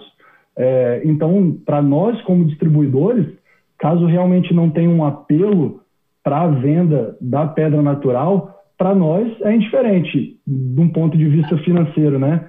É, você vender quartzo ou a pedra natural. E aí, obviamente, que o quartzo você não tem variação, você pode vender por amostra, você consegue manter um estoque muito menor e girar material muito mais rápido. Os vendedores, obviamente, o vendedor ele prefere vender o que é mais fácil. O quartzo ele pode vender por amostra, ele não vai ter dor de cabeça toda chapa que chegar no cliente dele vai estar tá exatamente como aquela amostra de, de 10 por 10 que ele mostrou para o cliente.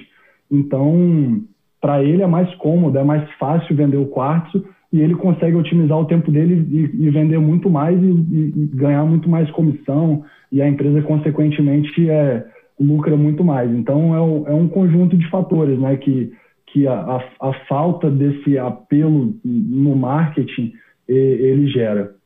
É, e é isso aí. Obrigada, Ramon. Vou convidar agora o Gustavo para comentar a resposta dos nossos convidados. Gustavo, por favor. Então, é, acho que todo, todos nós concordamos que ah, um fator aí que tem que realmente ser repensado, ou, ou pelo menos ah, investido um pouquinho mais, é o marketing. O, Rogério lembrou da, da, da pedra natural brasileira que eu falei é verdade, foi criado provavelmente pelos italianos, faz total sentido.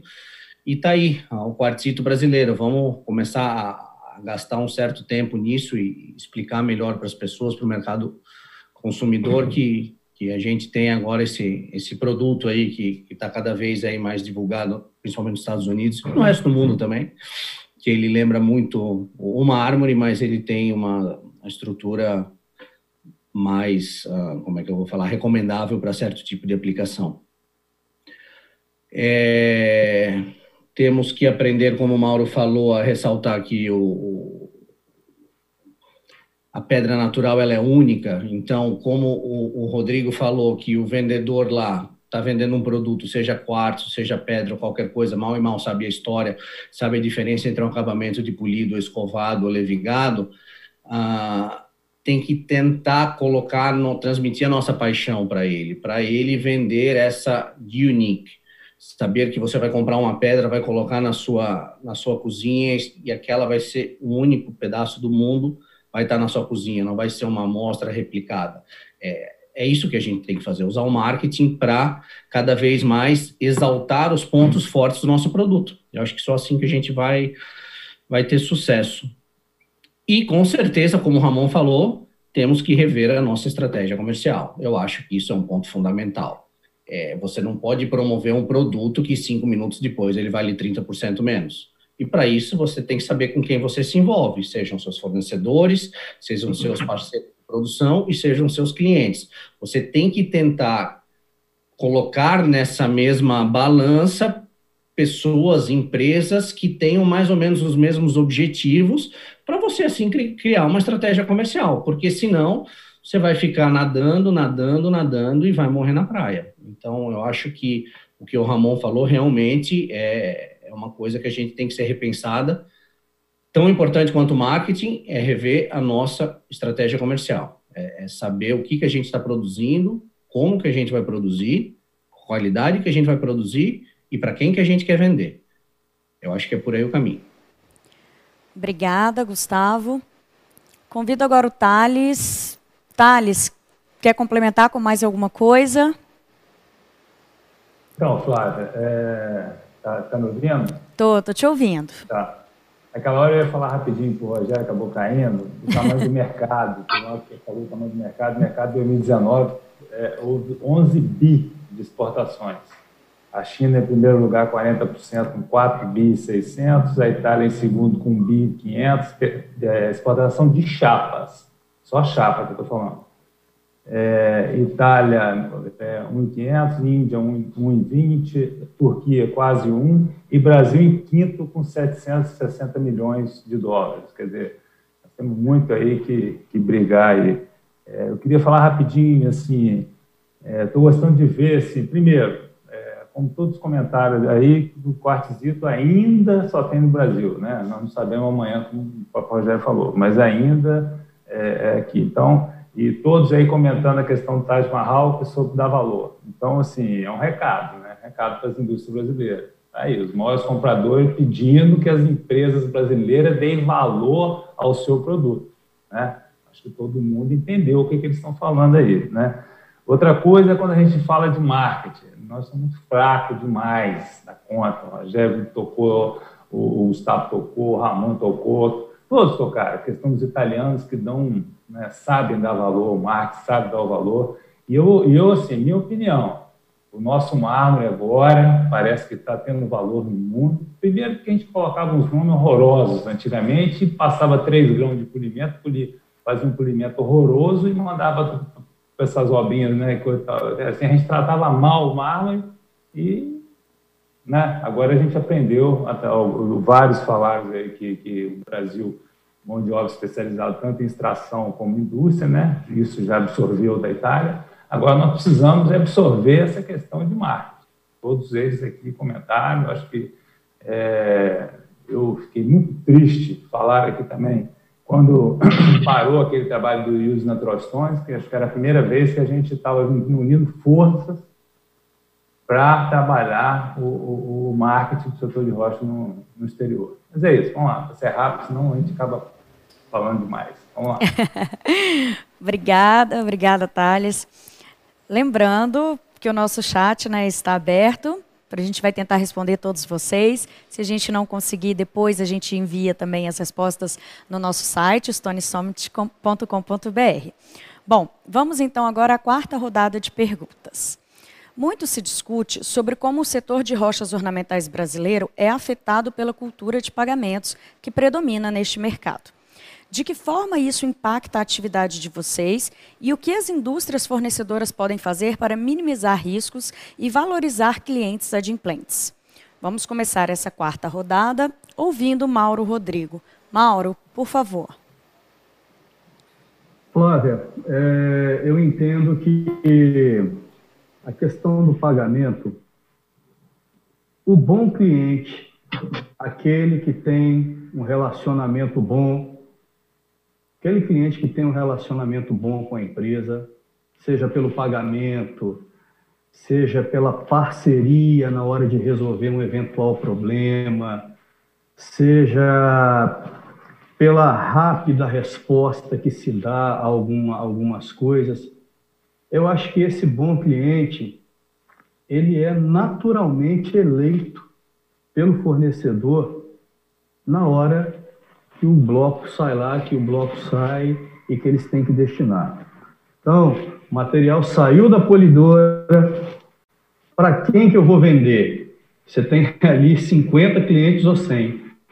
Então, é meio que natural é, você pensar naquele, ó, aquele lá, a gente tem uma boa relação com ele, ele ajuda, né? Eu, particularmente, eu particularmente já, já fui vendedor e tenho muito e tenho muito respeito, muita solidariedade ao vendedor é, em algumas questões ali, final de mês, é, as metas que tem que bater, a agilidade numa resposta.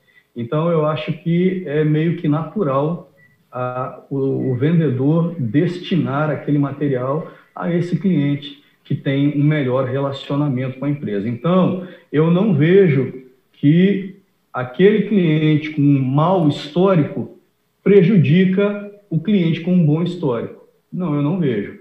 Eu acho que um bom cliente, até por uma questão de bom senso de lógica, ele é sempre priorizado, valorizado na destinação de um material. Obrigada, é obrigada, Mauro. Convido agora o Rogério. Rogério, por favor. É, bom, é, a, a, concessão de, de prazos é, de pagamento ele vai ser sempre bem-vindo para o importador, né? É, isso é particularmente importante é, para empresas como a nossa. Tem 27 depósitos no, no sudoeste dos Estados Unidos e a gente precisa criar um fluxo de produtos é, que atenda uma demanda contínua dos nossos clientes, principais clientes. Então, o grande desafio de uma empresa como a nossa é administrar o estoque é, para a gente se aproximar da maior eficiência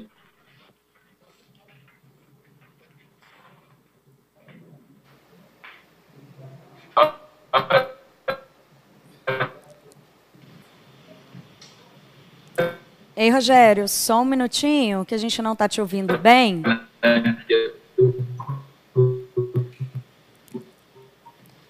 Rogério, eu vou passar essa, essa resposta para o pro, pro Rodrigo e daqui a pouco, daqui a pouco eu volto para você para a gente ouvir a sua visão sobre isso, tá? É, Rodrigo. Ah, agora melhorou. Agora melhorou. Podemos continuar. É, é engraçado, é conexão, talvez tenha um tipo de problema. Então, como eu estava falando, é, no caso, no nosso caso, a questão da, de manter estoque é, força a gente a, a, a, a é, quando da logística, do prazo de logística, força, é, força a gente a, a, a manter um estoque mais robusto para poder atender a demanda dos nossos clientes na costa oeste, dado, dado o grande número de, de depósitos que a gente tem naquela região. Então, é, é, isso, isso, isso se rivaliza, obviamente, com, com, com situações, é, com outros países, como China ou Índia, por exemplo, em que o, o transit time é muito mais curto. Né? Chega, o transit time chega a ser, ficar, ficar entre uma semana dez dias entre China e Índia e com uma eficiência muito maior logística. Então, é muito mais fácil administrar estoque de produtos da China e Índia por, esse, por essa razão. O Brasil, dada a nossa situação geográfica e as dificuldades logísticas, para se mandar containers para a costa oeste, é, a gente vai ter sempre que fazer um transbordo é, para passar no canal do Panamá. Então, isso, isso atrasa bastante o processo e, e, e nós, o nosso prazo hoje, desde o momento que a gente embarca um container até ele ficar disponível no nosso sistema para venda, chega a ficar perto de 50 dias. É muito tempo. Então, diante dessas circunstâncias, eu acho que a, concessão de prazo ela, ela facilita muito para o importador, importadores como nós, para fazer uma gestão maior de estoque e trabalhar com estoque maior por causa da incerteza do mercado. Vai demandar, a demanda que a gente vai existir, que a gente vai ter daqui a dois, três meses. Então, a concessão de prazo é muito bem-vinda nesse sentido, para a gente poder manter um fluxo regular e fazer um estoque, é, né, um estoque que a gente é, para atender e não deixar nenhum dos nossos clientes é, é, na mão, né? A gente vai sempre precisar sempre ter disponível, material disponível no momento que a gente precisa. Né? Então, esse, esse, é o maior desafio, se é que eu entendi melhor a, bem a questão, é da questão de, de, de, pagamentos. Né?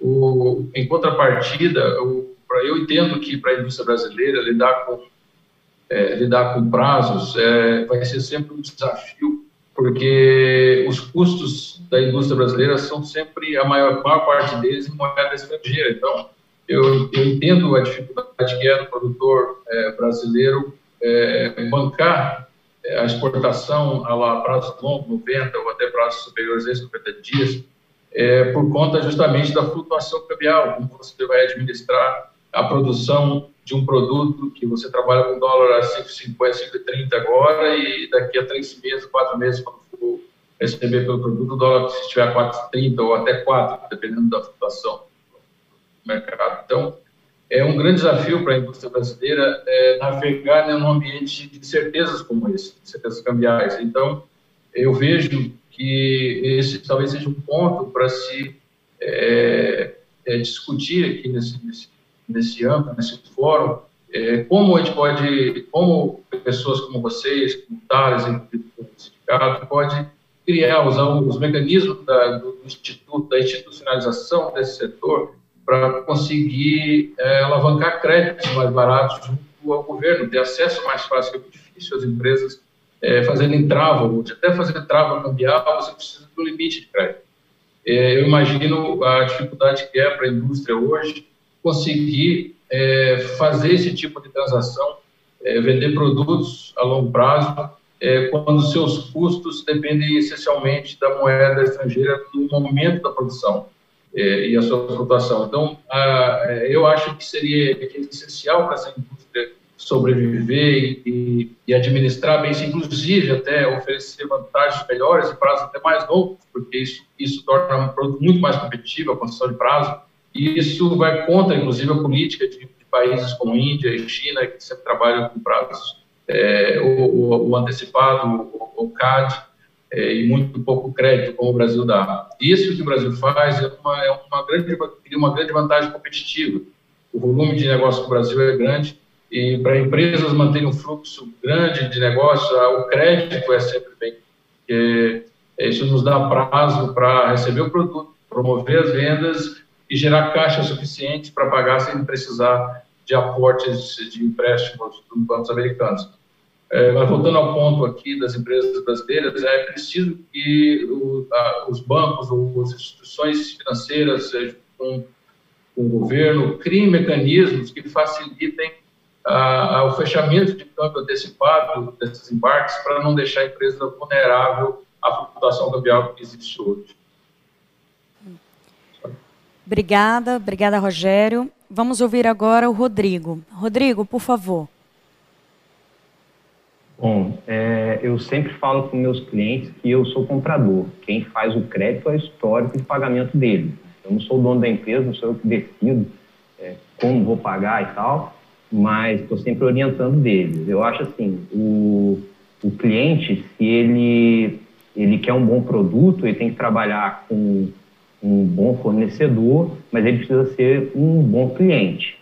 Agora, vamos lá, a gente passa por algumas situações, por exemplo, eu tenho dois clientes que eles têm a mania de pagar é, antes do vencimento, tá? Isso é normal para eles.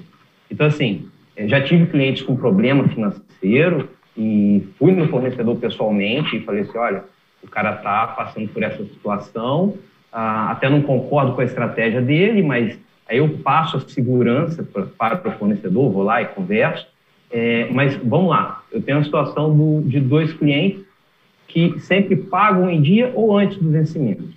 E de repente, é, o concorrente, o cara do lado dele, que vive pagando atrasado, que, que te demora, demora 60 dias para te pagar a invoice, que demora 40 dias para te dar um book, esse cara tem o mesmo produto lá. Talvez não na mesma qualidade, mas ele tem. Quem vendeu?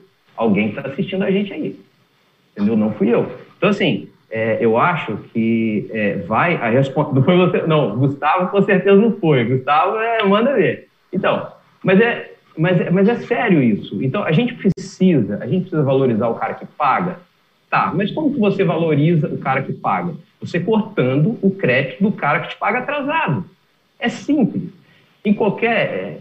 O crédito é uma coisa conquistada você, você não tem o crédito que ah, porque é normal no mercado. Não, você vai conquistar o crédito comigo. Eu vou acreditar em você e eu vou te entregar esse container de 50 mil dólares, de 70, 70 mil dólares. Então, assim, é, é, o, o Thales depois pode falar melhor isso, Gustavo. Eu não sei como funciona, mas por que não ter um portal e, e você lançar lá? Ou, ou, no grupo que vocês têm, é, que vocês trocam informação de pagamento, falar assim, gente, o fulano vive me comprando e pagando com 60 dias de atraso. É, eu vou fazer o seguinte: eu vou segurar. Eu tenho um container pronto para embarcar para esse cara, mas eu vou cotar o crédito dele, eu vou, eu vou jogar para pagamento CAD. E jogo o cara para essa lista de CAD. Eu não sei, eu estou dando uma ideia, né? É, isso pode ser um portal, isso pode ser um grupo, eu não sei como é que funciona a lei, tem muita coisa por trás disso, mas é, é, eu acho que é isso. A única maneira de você valorizar o cara que paga em dia é você tirar o crédito do cara que não te paga em dia. É, eu acho que dessa forma você valoriza esse, esse, esse cliente hum, bom pagador. Obrigada, Rodrigo. Vamos ouvir agora o Ramon. Ramon, por favor. Legal. É, bom, eu particularmente não acredito na na, na possibilidade de ter alguma ferramenta do tipo um Serasa do, do, do, comércio exterior ou uma lista negra dos clientes inadimplentes, nem nada disso. Eu, eu acredito em livre comércio, é, acredito que cada empresa, cada é, exportador, ele possui, possui os seus relacionamentos com, com cada cliente e eu parto do pressuposto de que cada exportador conhece o seu cliente e sabe onde ele está pisando, né? É, e eu volto na, na questão da, da, estratégia comercial, né? É, você conhece o seu cliente, você sabe por que, que ele está atrasando. Bom, se, se o cara regularmente atrasa, por que, que ele não tem um prazo de pagamento estendido e te paga em dia? É, então eu, eu bato muito na tecla de, da, da estratégia comercial, né? Eu não acredito que é, um Serasa ou qualquer outro mecanismo que, que pudesse é, ter ali listado os clientes inadimplentes iria coibir a, a venda para esses clientes, é, até porque, de novo, eu acho que o mercado é bastante pulverizado e no meio da pulverização você sempre tem uma empresa que ela está propensa ou ela escolhe correr aquele risco, né? Seja por qualquer motivo, seja por o dólar agora está 5,10 e aí ela acha que ali no curto prazo ela pode vender e se beneficiar desse dólar mais alto, ou por, por vários outros motivos comerciais que ela entende que sejam vantajosos para ela e que ela resolva correr esse risco. Então, é, eu acredito no livre comércio. É, obviamente, a, e olhando de um ponto de vista mais lógico, é as empresas adimplentes, é, eu acredito que, de forma geral, elas são priorizadas. É, eu, me colocando aí no, no sapato do exportador, sem dúvida, priorizaria as empresas que são adimplentes. É, e eu deixo uma reflexão, assim, qual que é o motivo de tantas empresas venderem para tantos clientes inadimplentes? É, será que o cara realmente precisa de pagar atrasado ou será que ele tem uma flexibilidade por poder pagar atrasado? Será que ele tem um relacionamento com o exportador que o permite pagar atrasado? E por que que, a, que o exportador ele resolve correr esse risco? É, é um material de qualidade duvidosa que ele de repente comprou e não deveria ter comprado? É, e aí faz com que ele tenha que diminuir o preço ou que tenha que vender para um cliente é, que seja um pouco mais arriscado do ponto de vista de recebimento? É, será que ele não, tá, não tem uma produção maior do que o que ele hoje tem de demanda de clientes bons é, que são adimplentes e que aí ele, de novo, tem que escolher vender, escolher não, na verdade ele fica meio que sem escolha e tem que vender para um cliente inadimplente. É, então, de novo, acho que é um conjunto de fatores e, na minha opinião, gira muito em torno da estratégia de cada empresa, né? E aí cabe a cada um saber onde está pisando, saber qual que é a sua estratégia e, e qual que é o risco que ela é, se predispõe a correr. Obrigada, Ramon. Vamos ouvir agora então o Gustavo. Gustavo, por favor. Então, pagamento. Sempre uma grande questão, prazos de pagamento nos Estados Unidos. É, eu acho um assunto bem interessante, muito importante, porque isso realmente é, define a saúde financeira de todas as empresas, tanto aqui quanto nos Estados Unidos.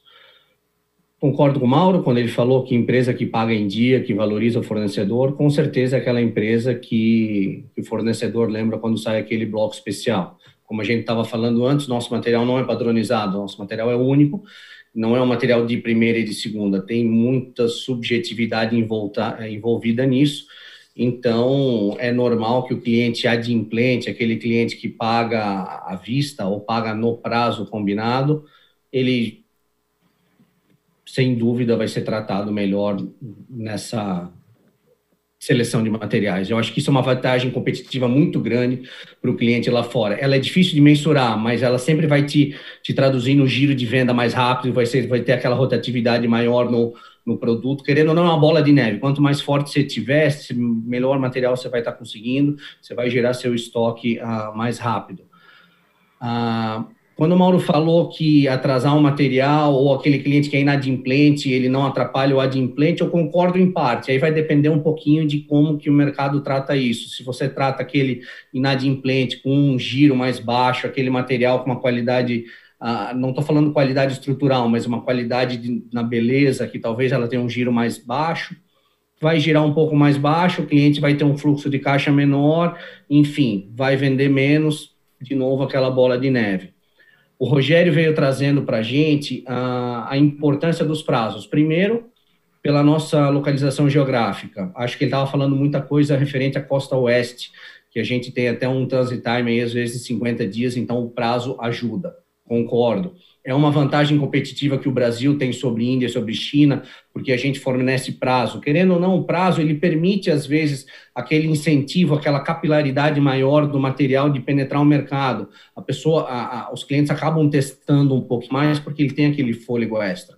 E eu acho que isso é legal, isso é importante. Mas o que, que a gente tem que se atentar é que prazo é uma coisa, insegurança de recebimento é outra.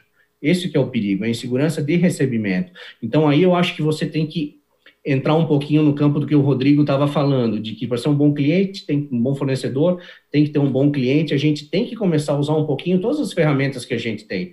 Mesmo o Ramon falando, e concordo com ele, que é difícil ter um Serasa internacional, mas hoje em dia já tem algumas ferramentas de análise de crédito informais que você ali, com um pouquinho de tempo, você consegue ter informações relevantes de quem você está pensando em dar crédito ou não, saber qual que é o perfil, qual que é o risco desse cliente, e daí sim, como o Ramon falou, é um livre comércio, você toma a sua decisão, você vai dar o crédito, você vai arriscar, vale a pena você arriscar ou não?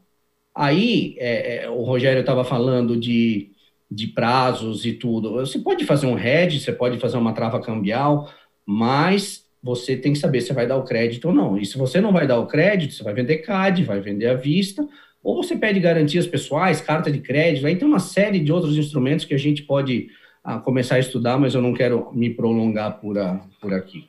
Mas é sempre um assunto interessante. É isso aí. Obrigada, Gustavo. Vamos dar sequência agora ao nosso evento com a quinta rodada de perguntas. Na visão de vocês, enquanto buyers, no que as indústrias exportadoras de rochas ornamentais do Brasil devem estar mais atentas para estabelecer uma relação comercial sustentável com as empresas compradoras do mercado americano? Considerando até tudo que a gente falou aqui, né, o que, que, o que, que acaba sendo o, o talvez o mais especial assim para que se tenha uma relação comercial sustentável? Bom, vamos começar com Mauro. Mauro, por favor. Flávia, é, toda relação e o que existe entre nós, buyers, clientes e os fornecedores aqui, eu quero até fazer uma analogia até as relações, o casamento, a amizade. Toda relação pode sempre ser melhorada. E o passo para a melhora é o diálogo. É você saber o que que o outro pensa de você, é você buscar saber ó, o, no que, que ele está falhando, no que, que a outra parte pode melhorar. Você também ouvir e aceitar o que o outro diz a seu respeito. Eu acho que todo relacionamento, seja marido, mulher, seja pai e filho, seja amizade, passa por você entender o outro, buscar conhecer as expectativas e as insatisfações do outro. Então, na nossa relação comercial, ela, ela não é diferente. Então, é, e aí eu quero usar uma palavra aqui, é, que são, que eu vou chamar de diferenciais. Hoje, por exemplo, é, o mesmo material que eu tenho na empresa A, eu tenho na empresa B, C, D, F, eu tenho mais em 15 empresas. E o que, que me leva a comprar aquele mesmo material, o que, que me leva a comprar na empresa A? Por que, que eu compro na empresa A e não compro na empresa B? E aí é uma pergunta que os próprios fornecedores deveriam fazer a si próprios. Por que, que o Mauro comprou na, lá na, no meu vizinho e não comprou aqui? E aí eu acho que parte da gente buscar entender os diferenciais e saber o que que você, fornecedor, pode oferecer de diferente ao teu cliente que o atraia a comprar na sua empresa. E aí nós podemos aqui elencar vários pontos. E aí eu até fiz uma, eu fiz uma listinha aqui. Será que esse diferencial é o preço? Olha, eu falo que nem sempre preço é fator decisivo para a gente comprar um material numa empresa. Às vezes a empresa pode até ter um preço, mas falta outros elementos. Será que é a qualidade? Olha, eu às vezes prefiro pagar mais num lugar onde o produto está melhor produzido, está melhor polido, pagar mais caro do que pagar mais barato no outro. Entendeu? E é, existe uma, um outro ponto que eu, eu existe um, um coaching aqui no Brasil chamado Daniel Godri. Daniel Godri é, ele, ele é um ele faz um trabalho de coaching motivacional em empresas, né, um trabalho de motivação, e ele fala ele fala do, do vendedor cachorro e do vendedor gato. Eu acho que você pode pesquisar no YouTube, Daniel Godri, cachorro e gato. Então ele fala a diferença de um vendedor cachorro e um vendedor gato, da motivação. E aí a gente pode pensar no gato e no cachorro e olha, é, será que o diferencial que você tem não está no teu atendimento? Olha, e aí eu tenho que alfinetar alguns aqui, porque às vezes a gente vai em alguns lugares, meu amigo, e você vê a empresa se preocupou, ah, eu vou contratar alguém que fala inglês. Pronto. É só isso. Se preocupou só com isso. E aí quando você chega para comprar, ó, gente, eu, eu, eu, acho assim, a pessoa não precisa nem saber de pedra. Precisa a pessoa nem saber de pedra, o conhecimento da pedra ele vem com o tempo. Mas eu acho que você tem que ter pelo menos sangue nos olhos. Você tem que ter pelo menos motivação, um sorriso no rosto. E olha, acreditem, acreditem, são muitos os lugares onde falta isso. São muitos os lugares. E aí a gente tem, a, a gente tem meio que uma, uma seleção natural de você ser levado a comprar naquele lugar onde você tem um pouco disso. É natural. Eu não escolhi, é um, é um elemento automático. Eu vou comprar nesse lugar. Então, é, a empresa que apresenta novos produtos, a empresa está sempre procurando produtos novos. Às vezes a gente vai numa empresa, está ali a mesma coisa de sempre, aquele, aquele galpão escuro, eh, sabe? Então, são algumas coisas. Eu acho que a apresentação também do produto. Eu vejo aqui empresas preocupadas em sempre mudar o layout. Você vai lá, é, botou uma chapa com uma luz atrás, trocou, tudo, tudo é investimento, mas não é tanto investimento. Então você tem um layout, como é que está a tua apresentação? Como é que está o, o pátio da empresa? Está varrido? Gente, isso tudo é apresentação. E inconscientemente, uma coisa, uma falta de zelo, de capricho, de cuidado, isso é inconsciente. Você meio que acaba rejeitando aquilo. Sabe? Então, é, eu acho. Tem, eu quero até mencionar um outro texto aqui. Uma vez eu li um texto de um, do dono do Walmart, ou do fundador do Walmart. O nome dele é Sam Walton. Ele fala do cliente que não volta. Então, joga lá no, no Google, lá, Sam Walton é fundador do Walmart, fala o cliente que não volta. E ele dá, um, ele dá exemplos fantásticos do que não deve ser feito, do que não deve ser feito, do que espere o cliente da tua empresa. Então, é, eu acho que a gente tem que pensar o que, que a tua empresa, o que, que a minha empresa está oferecendo de diferente, ou o que, que a minha empresa está oferecendo a mais para atrair o cliente. Eu vou dizer uma coisa, uma novidade boa. Você não precisa de investimento em dinheiro para isso, não, tá? Às vezes, meu amigo, é um cafezinho, é um cafezinho que você toma ali com o teu cliente. Olha, aquele inspetor que está lá no pátio olhando chapa, se aproxima dele. Chega lá, isso acontece comigo.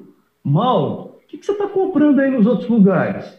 Que material que você está comprando mais? Você tem algum material? Alguns me perguntam, mas ó, não chega a meia dúzia. O que, que você está comprando? O que, que você está vendo de diferente aí? O que, que você sugere para eu colocar aqui na linha? Ó, esse material aí, você sabe quem é o fornecedor? Eu não sei, mas ele dá os pulos dele para saber. Então, é a pergunta que o fornecedor tem que se fazer. O que, que a minha empresa oferece de diferencial? Sabe? Eu digo uma coisa, o vendedor, ele trabalha na tua empresa, mas amanhã o vendedor pode mudar de cidade, pode mudar de país, pode mudar de empresa. E eu vejo que às vezes o dono, ele coloca o negócio na mão do vendedor. Os vendedores fazem um trabalho ótimo, tá? Os vendedores fazem um trabalho ótimo. Mas o, o dono de empresa, a hora que você vê o rapaz lá, a moça, olhando o material, chega lá, chega perto dele, faça essas perguntas. Porque se amanhã o vendedor se for, um... ele trocar de empresa, ele se mudar, você não vai depender dele para conhecer o teu cliente. Olha, o cliente é o maior bem. Não adianta uma empresa que não tem cliente.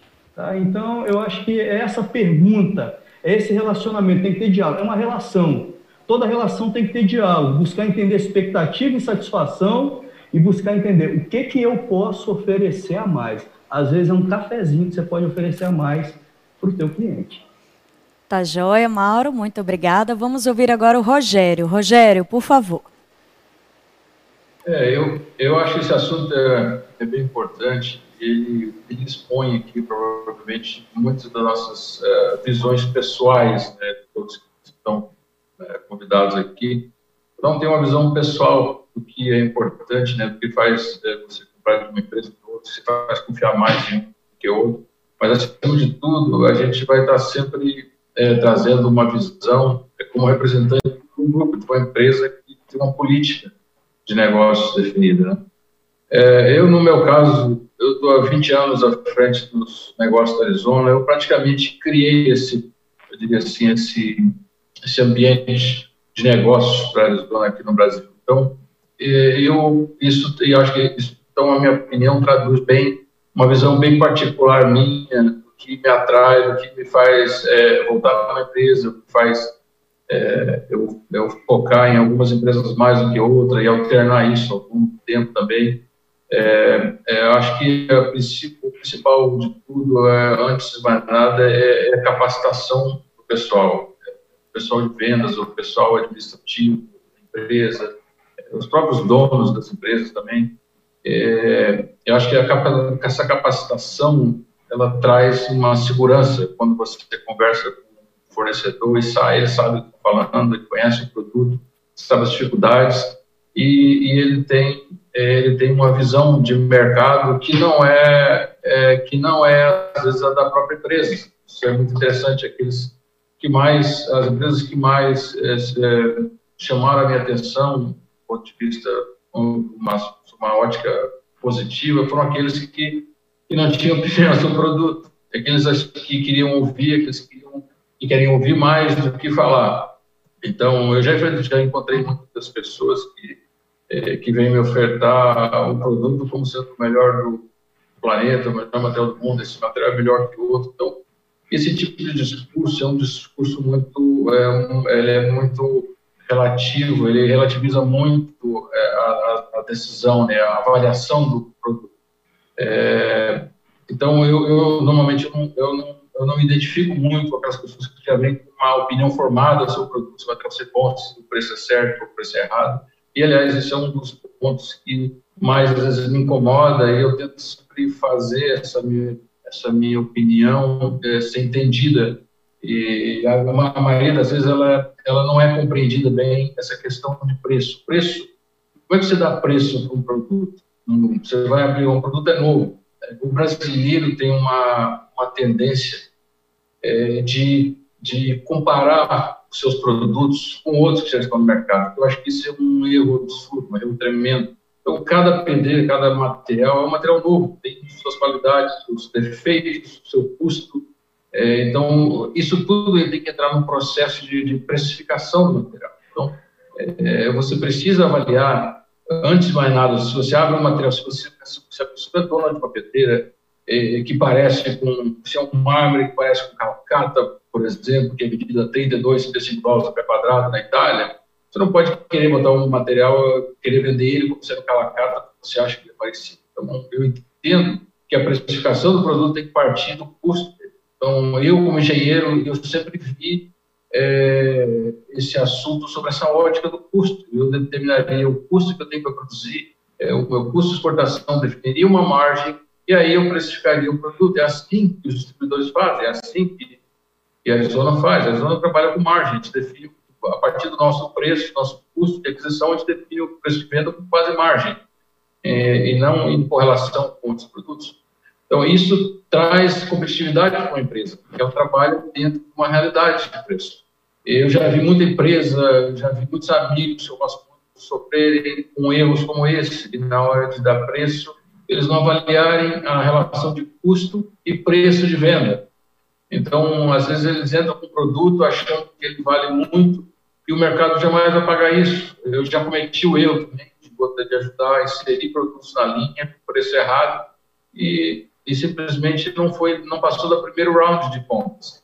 E isso traz um prejuízo para a empresa. Eu aprendi com esses meus erros, tentei sempre mostrar isso para os colegas, fornecedores, meus amigos, que é muito importante você definir o preço não com um olhar de é, você olhar uma visão comparativa. Você tem que avaliar o seu custo, porque se você definir o seu custo e você precificar ele, tendo uma margem que você espera do produto, e ele vender muito, ele vender muito, você naturalmente vai ter que aumentar o preço.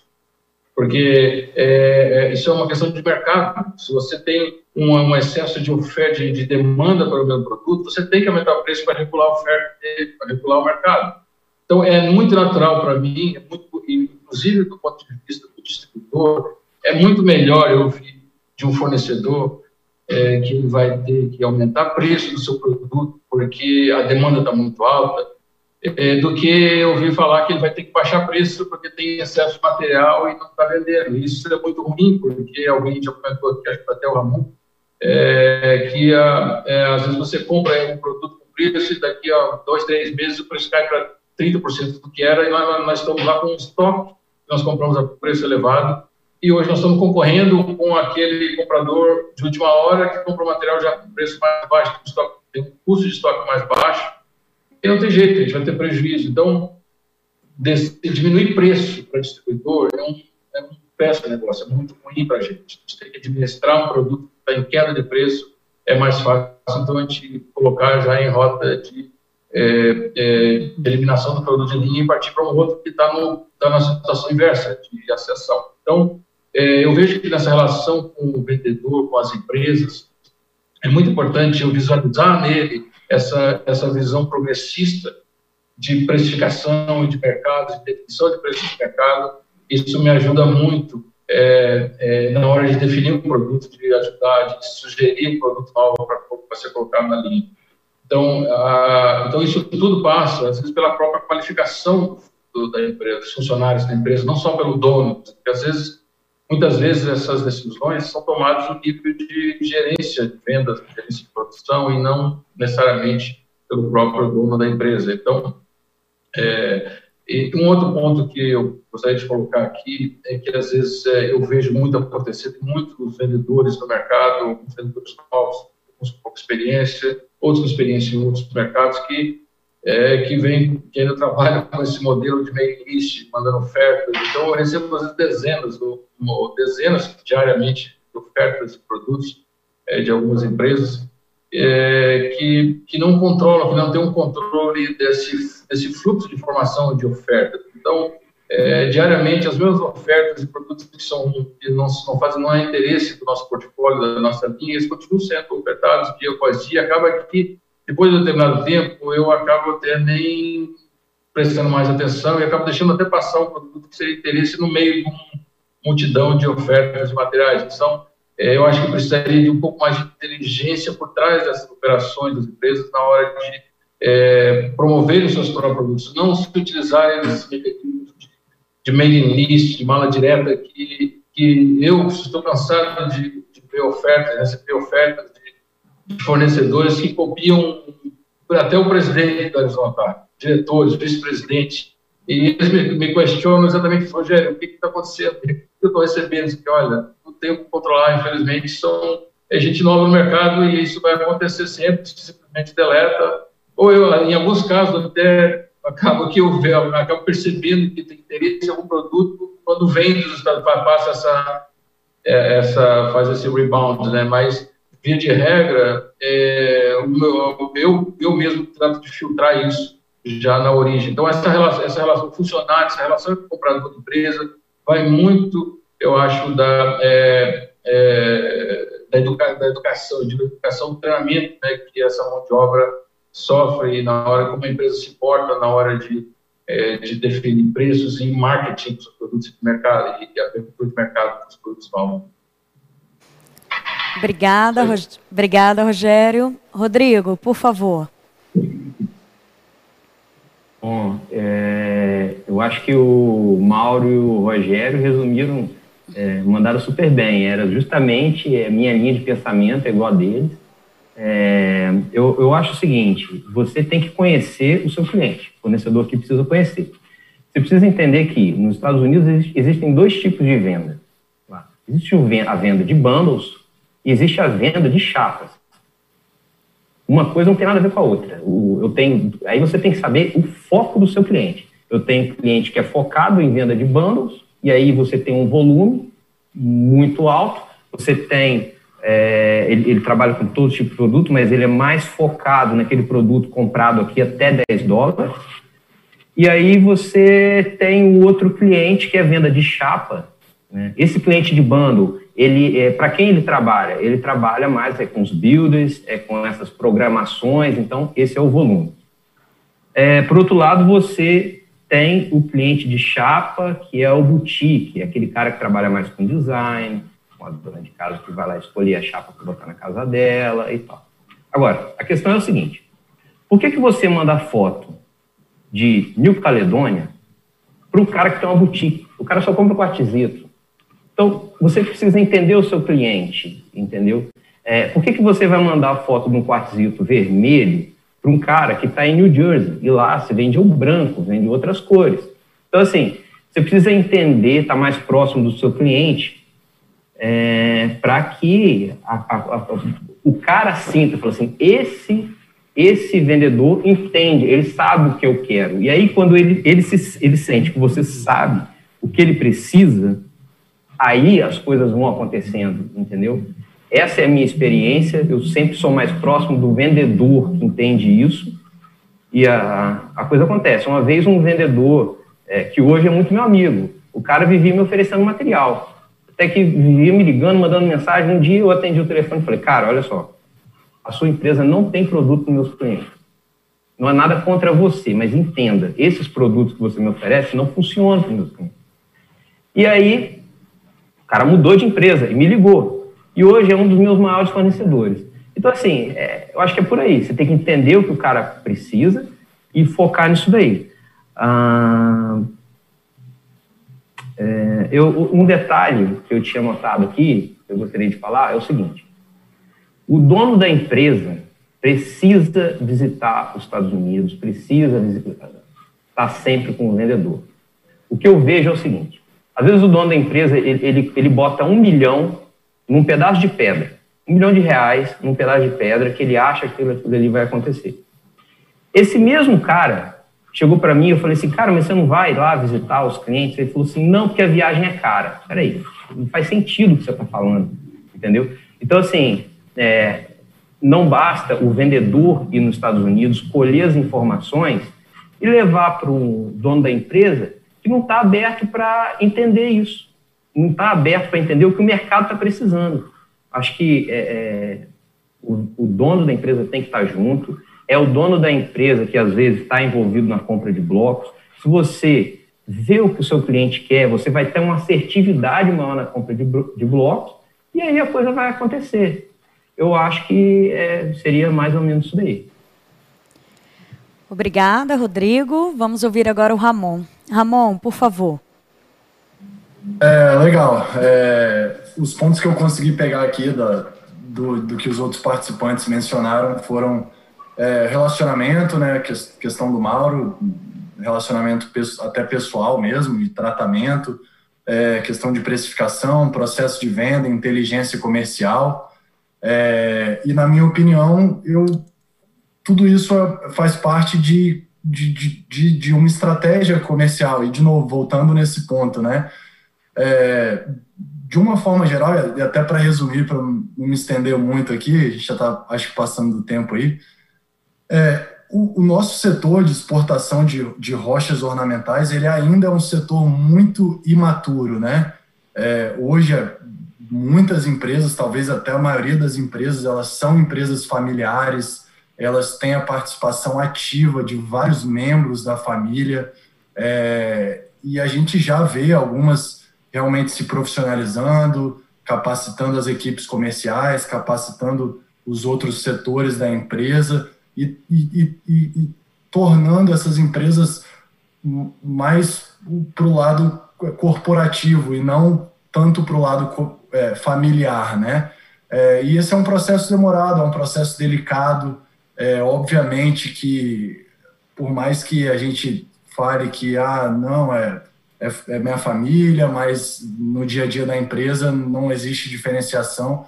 E claro, não existe diferenciação no tratamento, mas algumas estratégias é, visando aí a, a, uma melhora na gestão ali da empresa no dia a dia, ela, ela acaba sendo um pouco mais delicada e um pouco mais demorada por se tratar de uma empresa familiar. E eu vejo isso mudando, vejo muitas empresas se movimentando, capacitando a equipe comercial, sempre com treinamento, sempre com um approach mais atualizado, visando entender o cliente, visando entender o que, que cada cliente demanda e voltando os esforços da empresa para a demanda do cliente, e não o contrário, né? Como o Rogério mencionou aí, não é a empresa oferecer Caledônia para o cara que só compra material high-end.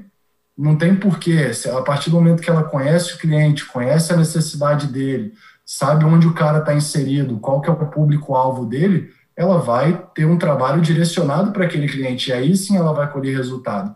Se ele trabalhar com qualquer cliente, trabalhando com todos da mesma forma, ele está jogando uma isca ali no, no rio e, e vai pescar um ou dois peixes, mas é um trabalho que, na minha opinião, ele não é consistente, ele não é um trabalho que ele gera resultado aí no, no médio prazo. Então, resumindo, volto na, na questão de estratégia comercial, né?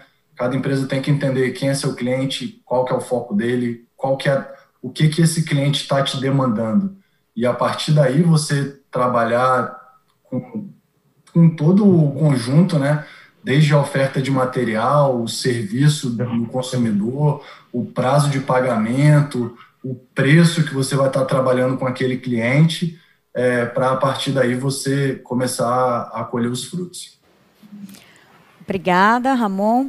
Convido agora o Gustavo. Gustavo, por favor. É, como o Mauro, o Mauro citou, na verdade somos todos seres humanos nos relacionando, então com certeza não é só o preço ou um, um, um, fator isolado que vai depender se compra no fornecedor A, B ou C. Então eu acho que a gente tem que saber se valer disso e, e usar esses relacionamentos para sempre aprender mais, né? E não é só o produto que a gente está vendendo, a gente está vendendo o nosso ambiente, os entornos, uma empresa limpa Café nunca faltou lá na empresa, Mauro. A gente trata a empresa lá, a máquina de café, com a mesma verdade, seriedade que a gente trata os equipamentos da indústria.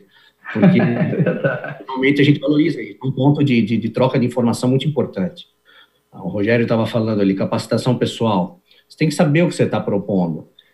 Tem que ouvir tem que se atentar na precificação do produto. Concordo, você sai com o preço errado, você mata o produto e você pode até matar sua empresa, porque a próxima vez a pessoa não vai prestar atenção em você. Você cobra 20 num produto que vale 10, é, é horrível isso. Como ele disse, é muito melhor você estar tá com um produto no seu pátio que depois o fornecedor tenha que voltar para você querendo 5, 10% a mais, do que começar em queda, em queda livre. Quando a concorrência começa com o mesmo produto em queda livre, você vai fazer o que o Rogério falou que faz, vai tirar o produto de linha, porque já está perdido, matou, morreu, acabou. Outra coisa, capacitação pessoal, foi falado antes, main list, spam, gente, concordo, o pessoal tem que saber o que está vendendo e para quem está vendendo. O Rodrigo falou isso, você tem que conhecer o teu cliente, escutar o que, que ele está precisando para depois você propor uma solução. E só assim o cliente vai te dar ouvidos, porque senão ele não vai. É muita gente tentando comunicar toda hora. É, não tem, você só vai é, ter atenção se o que você falar for relevante. Senão, depois, quando você tiver alguma coisa relevante para falar, você não vai mais ser, ser, ser escutado. Então, concordo, você tem que valorizar isso. E por final, Ramon, sempre falando a mesma coisa que eu concordo, que é o fundo disso tudo, que é a estratégia comercial. Você tem que repensar. Você tem que ter todo esse plano desenvolvido. O que, que você está fazendo? Qual que é seu propósito? Aonde você quer chegar e como você quer chegar? Seja uma empresa familiar, seja uma empresa profissional, profissionalizada, você tem que caminhar cada vez mais, sempre mais para esse mundo corporativo, para o mundo profissionalizado. Dessa forma, você vai conseguir crescer de uma forma mais sustentável e mais tracionada. Eu acho que que é esse o caminho. Acho que a gente tem bastante coisa para fazer, acho que a gente aprendeu bastante e sempre temos que estar atentos aos nossos entornos e pensar qual que é a nossa estratégia para onde a gente está indo. Obrigada, Gustavo. Pessoal, estamos chegando ao final do nosso episódio. Hoje a gente estendeu um pouquinho no tempo, mas é realmente a conversa estava muito boa, com muitas informações interessantes. E a gente gostaria de agradecer a todos vocês que estiveram conosco até agora. Né? Agradecer também a equipe técnica, os nossos parceiros e apoiadores, né? em especial a PBA, que cedeu esse espaço de onde a gente está fazendo o nosso evento, a Pedrine, patrocinadora do episódio 2 do Stone Summit, Mauro, Rogério, Rodrigo e Ramon, muito obrigada pelo conteúdo que vocês trouxeram para o Stone Summit, pela disponibilidade de vocês estarem com a gente aqui hoje. Sem dúvida nenhuma, é, contribuiu muito. Acho que é, é, de extrema importância a gente trazer alguns pontos que precisam ser abordados para a gente realmente caminhar em busca né, da melhoria. E aí a gente fala de melhoria do setor, mas também de melhoria das nossas relações comerciais, pessoais e tudo. Então, muito obrigada de verdade pela disponibilidade. Mauro, obrigada. Rogério, Rodrigo, Valeu, Ramon. Obrigado a vocês. Gustavo também, muito obrigada pela disponibilidade em participar com a gente também do episódio 2. É, Thales, obrigada. Te convido aí, Thales, até para. se Vamos, vamos fazer o seguinte, vamos de forma bem breve. Mauro, só para você agradecer mesmo, se despedir do pessoal que está assistindo a gente. Flávia, é, eu quero agradecer a Milanese Milanese na sua pessoa. É, eu ainda não te conhecia, fui conhecer através desse evento, muito simpática, Teca. É, que equipe espetacular são vocês. Agradeço a honra desse convite. Quero agradecer ao Nick aqui que me cedeu o espaço para participar dessa live. É, e o meu abraço a todos aí. A gente está sempre se cruzando no dia a dia. Desejo sucesso e que Deus abençoe a todos nós. Obrigada, Mauro. Rogério, obrigado de novo pela sua participação. Vamos ouvir você um pouquinho também para se despedir do pessoal que acompanhou a gente até aqui. Tá. A gente teve um probleminha com a conexão do Rogério. Vou chamar agora então o Rodrigo. Rodrigo, por favor, para você se despedir do pessoal que acompanhou a gente até agora. Uh, então, quero agradecer, quero agradecer mais uma vez aí o, o convite. É, eu acho que é legal, a gente está sempre com os fornecedores, né? Eu não sei quantas pessoas estão assistindo a gente agora, mas acredito que a grande maioria são os nossos amigos aí do dia a dia. É, a gente sofrendo do, das, das mesmas dificuldades e tal. É, e, e, quero falar mais, quero falar sobre o fornecedor. Eu acho que vocês são os maestros dessa história toda. Né? A gente só está aqui hoje porque existe um fornecedor que acreditou, né?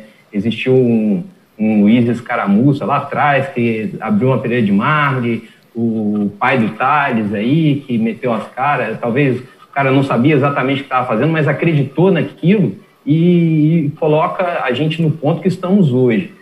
É, hoje a gente é capaz, sim, de produzir rochas que no passado não eram possíveis ser, serem produzidas e a gente, tem, a gente não pode esquecer da história. Né? Então, vocês, sim, são os, os invencíveis, aí, os caras que lutam para colocar esse produto lá no, no nosso cliente lá fora. Então, obrigado para vocês, parabéns e o que precisarem, estou sempre à disposição.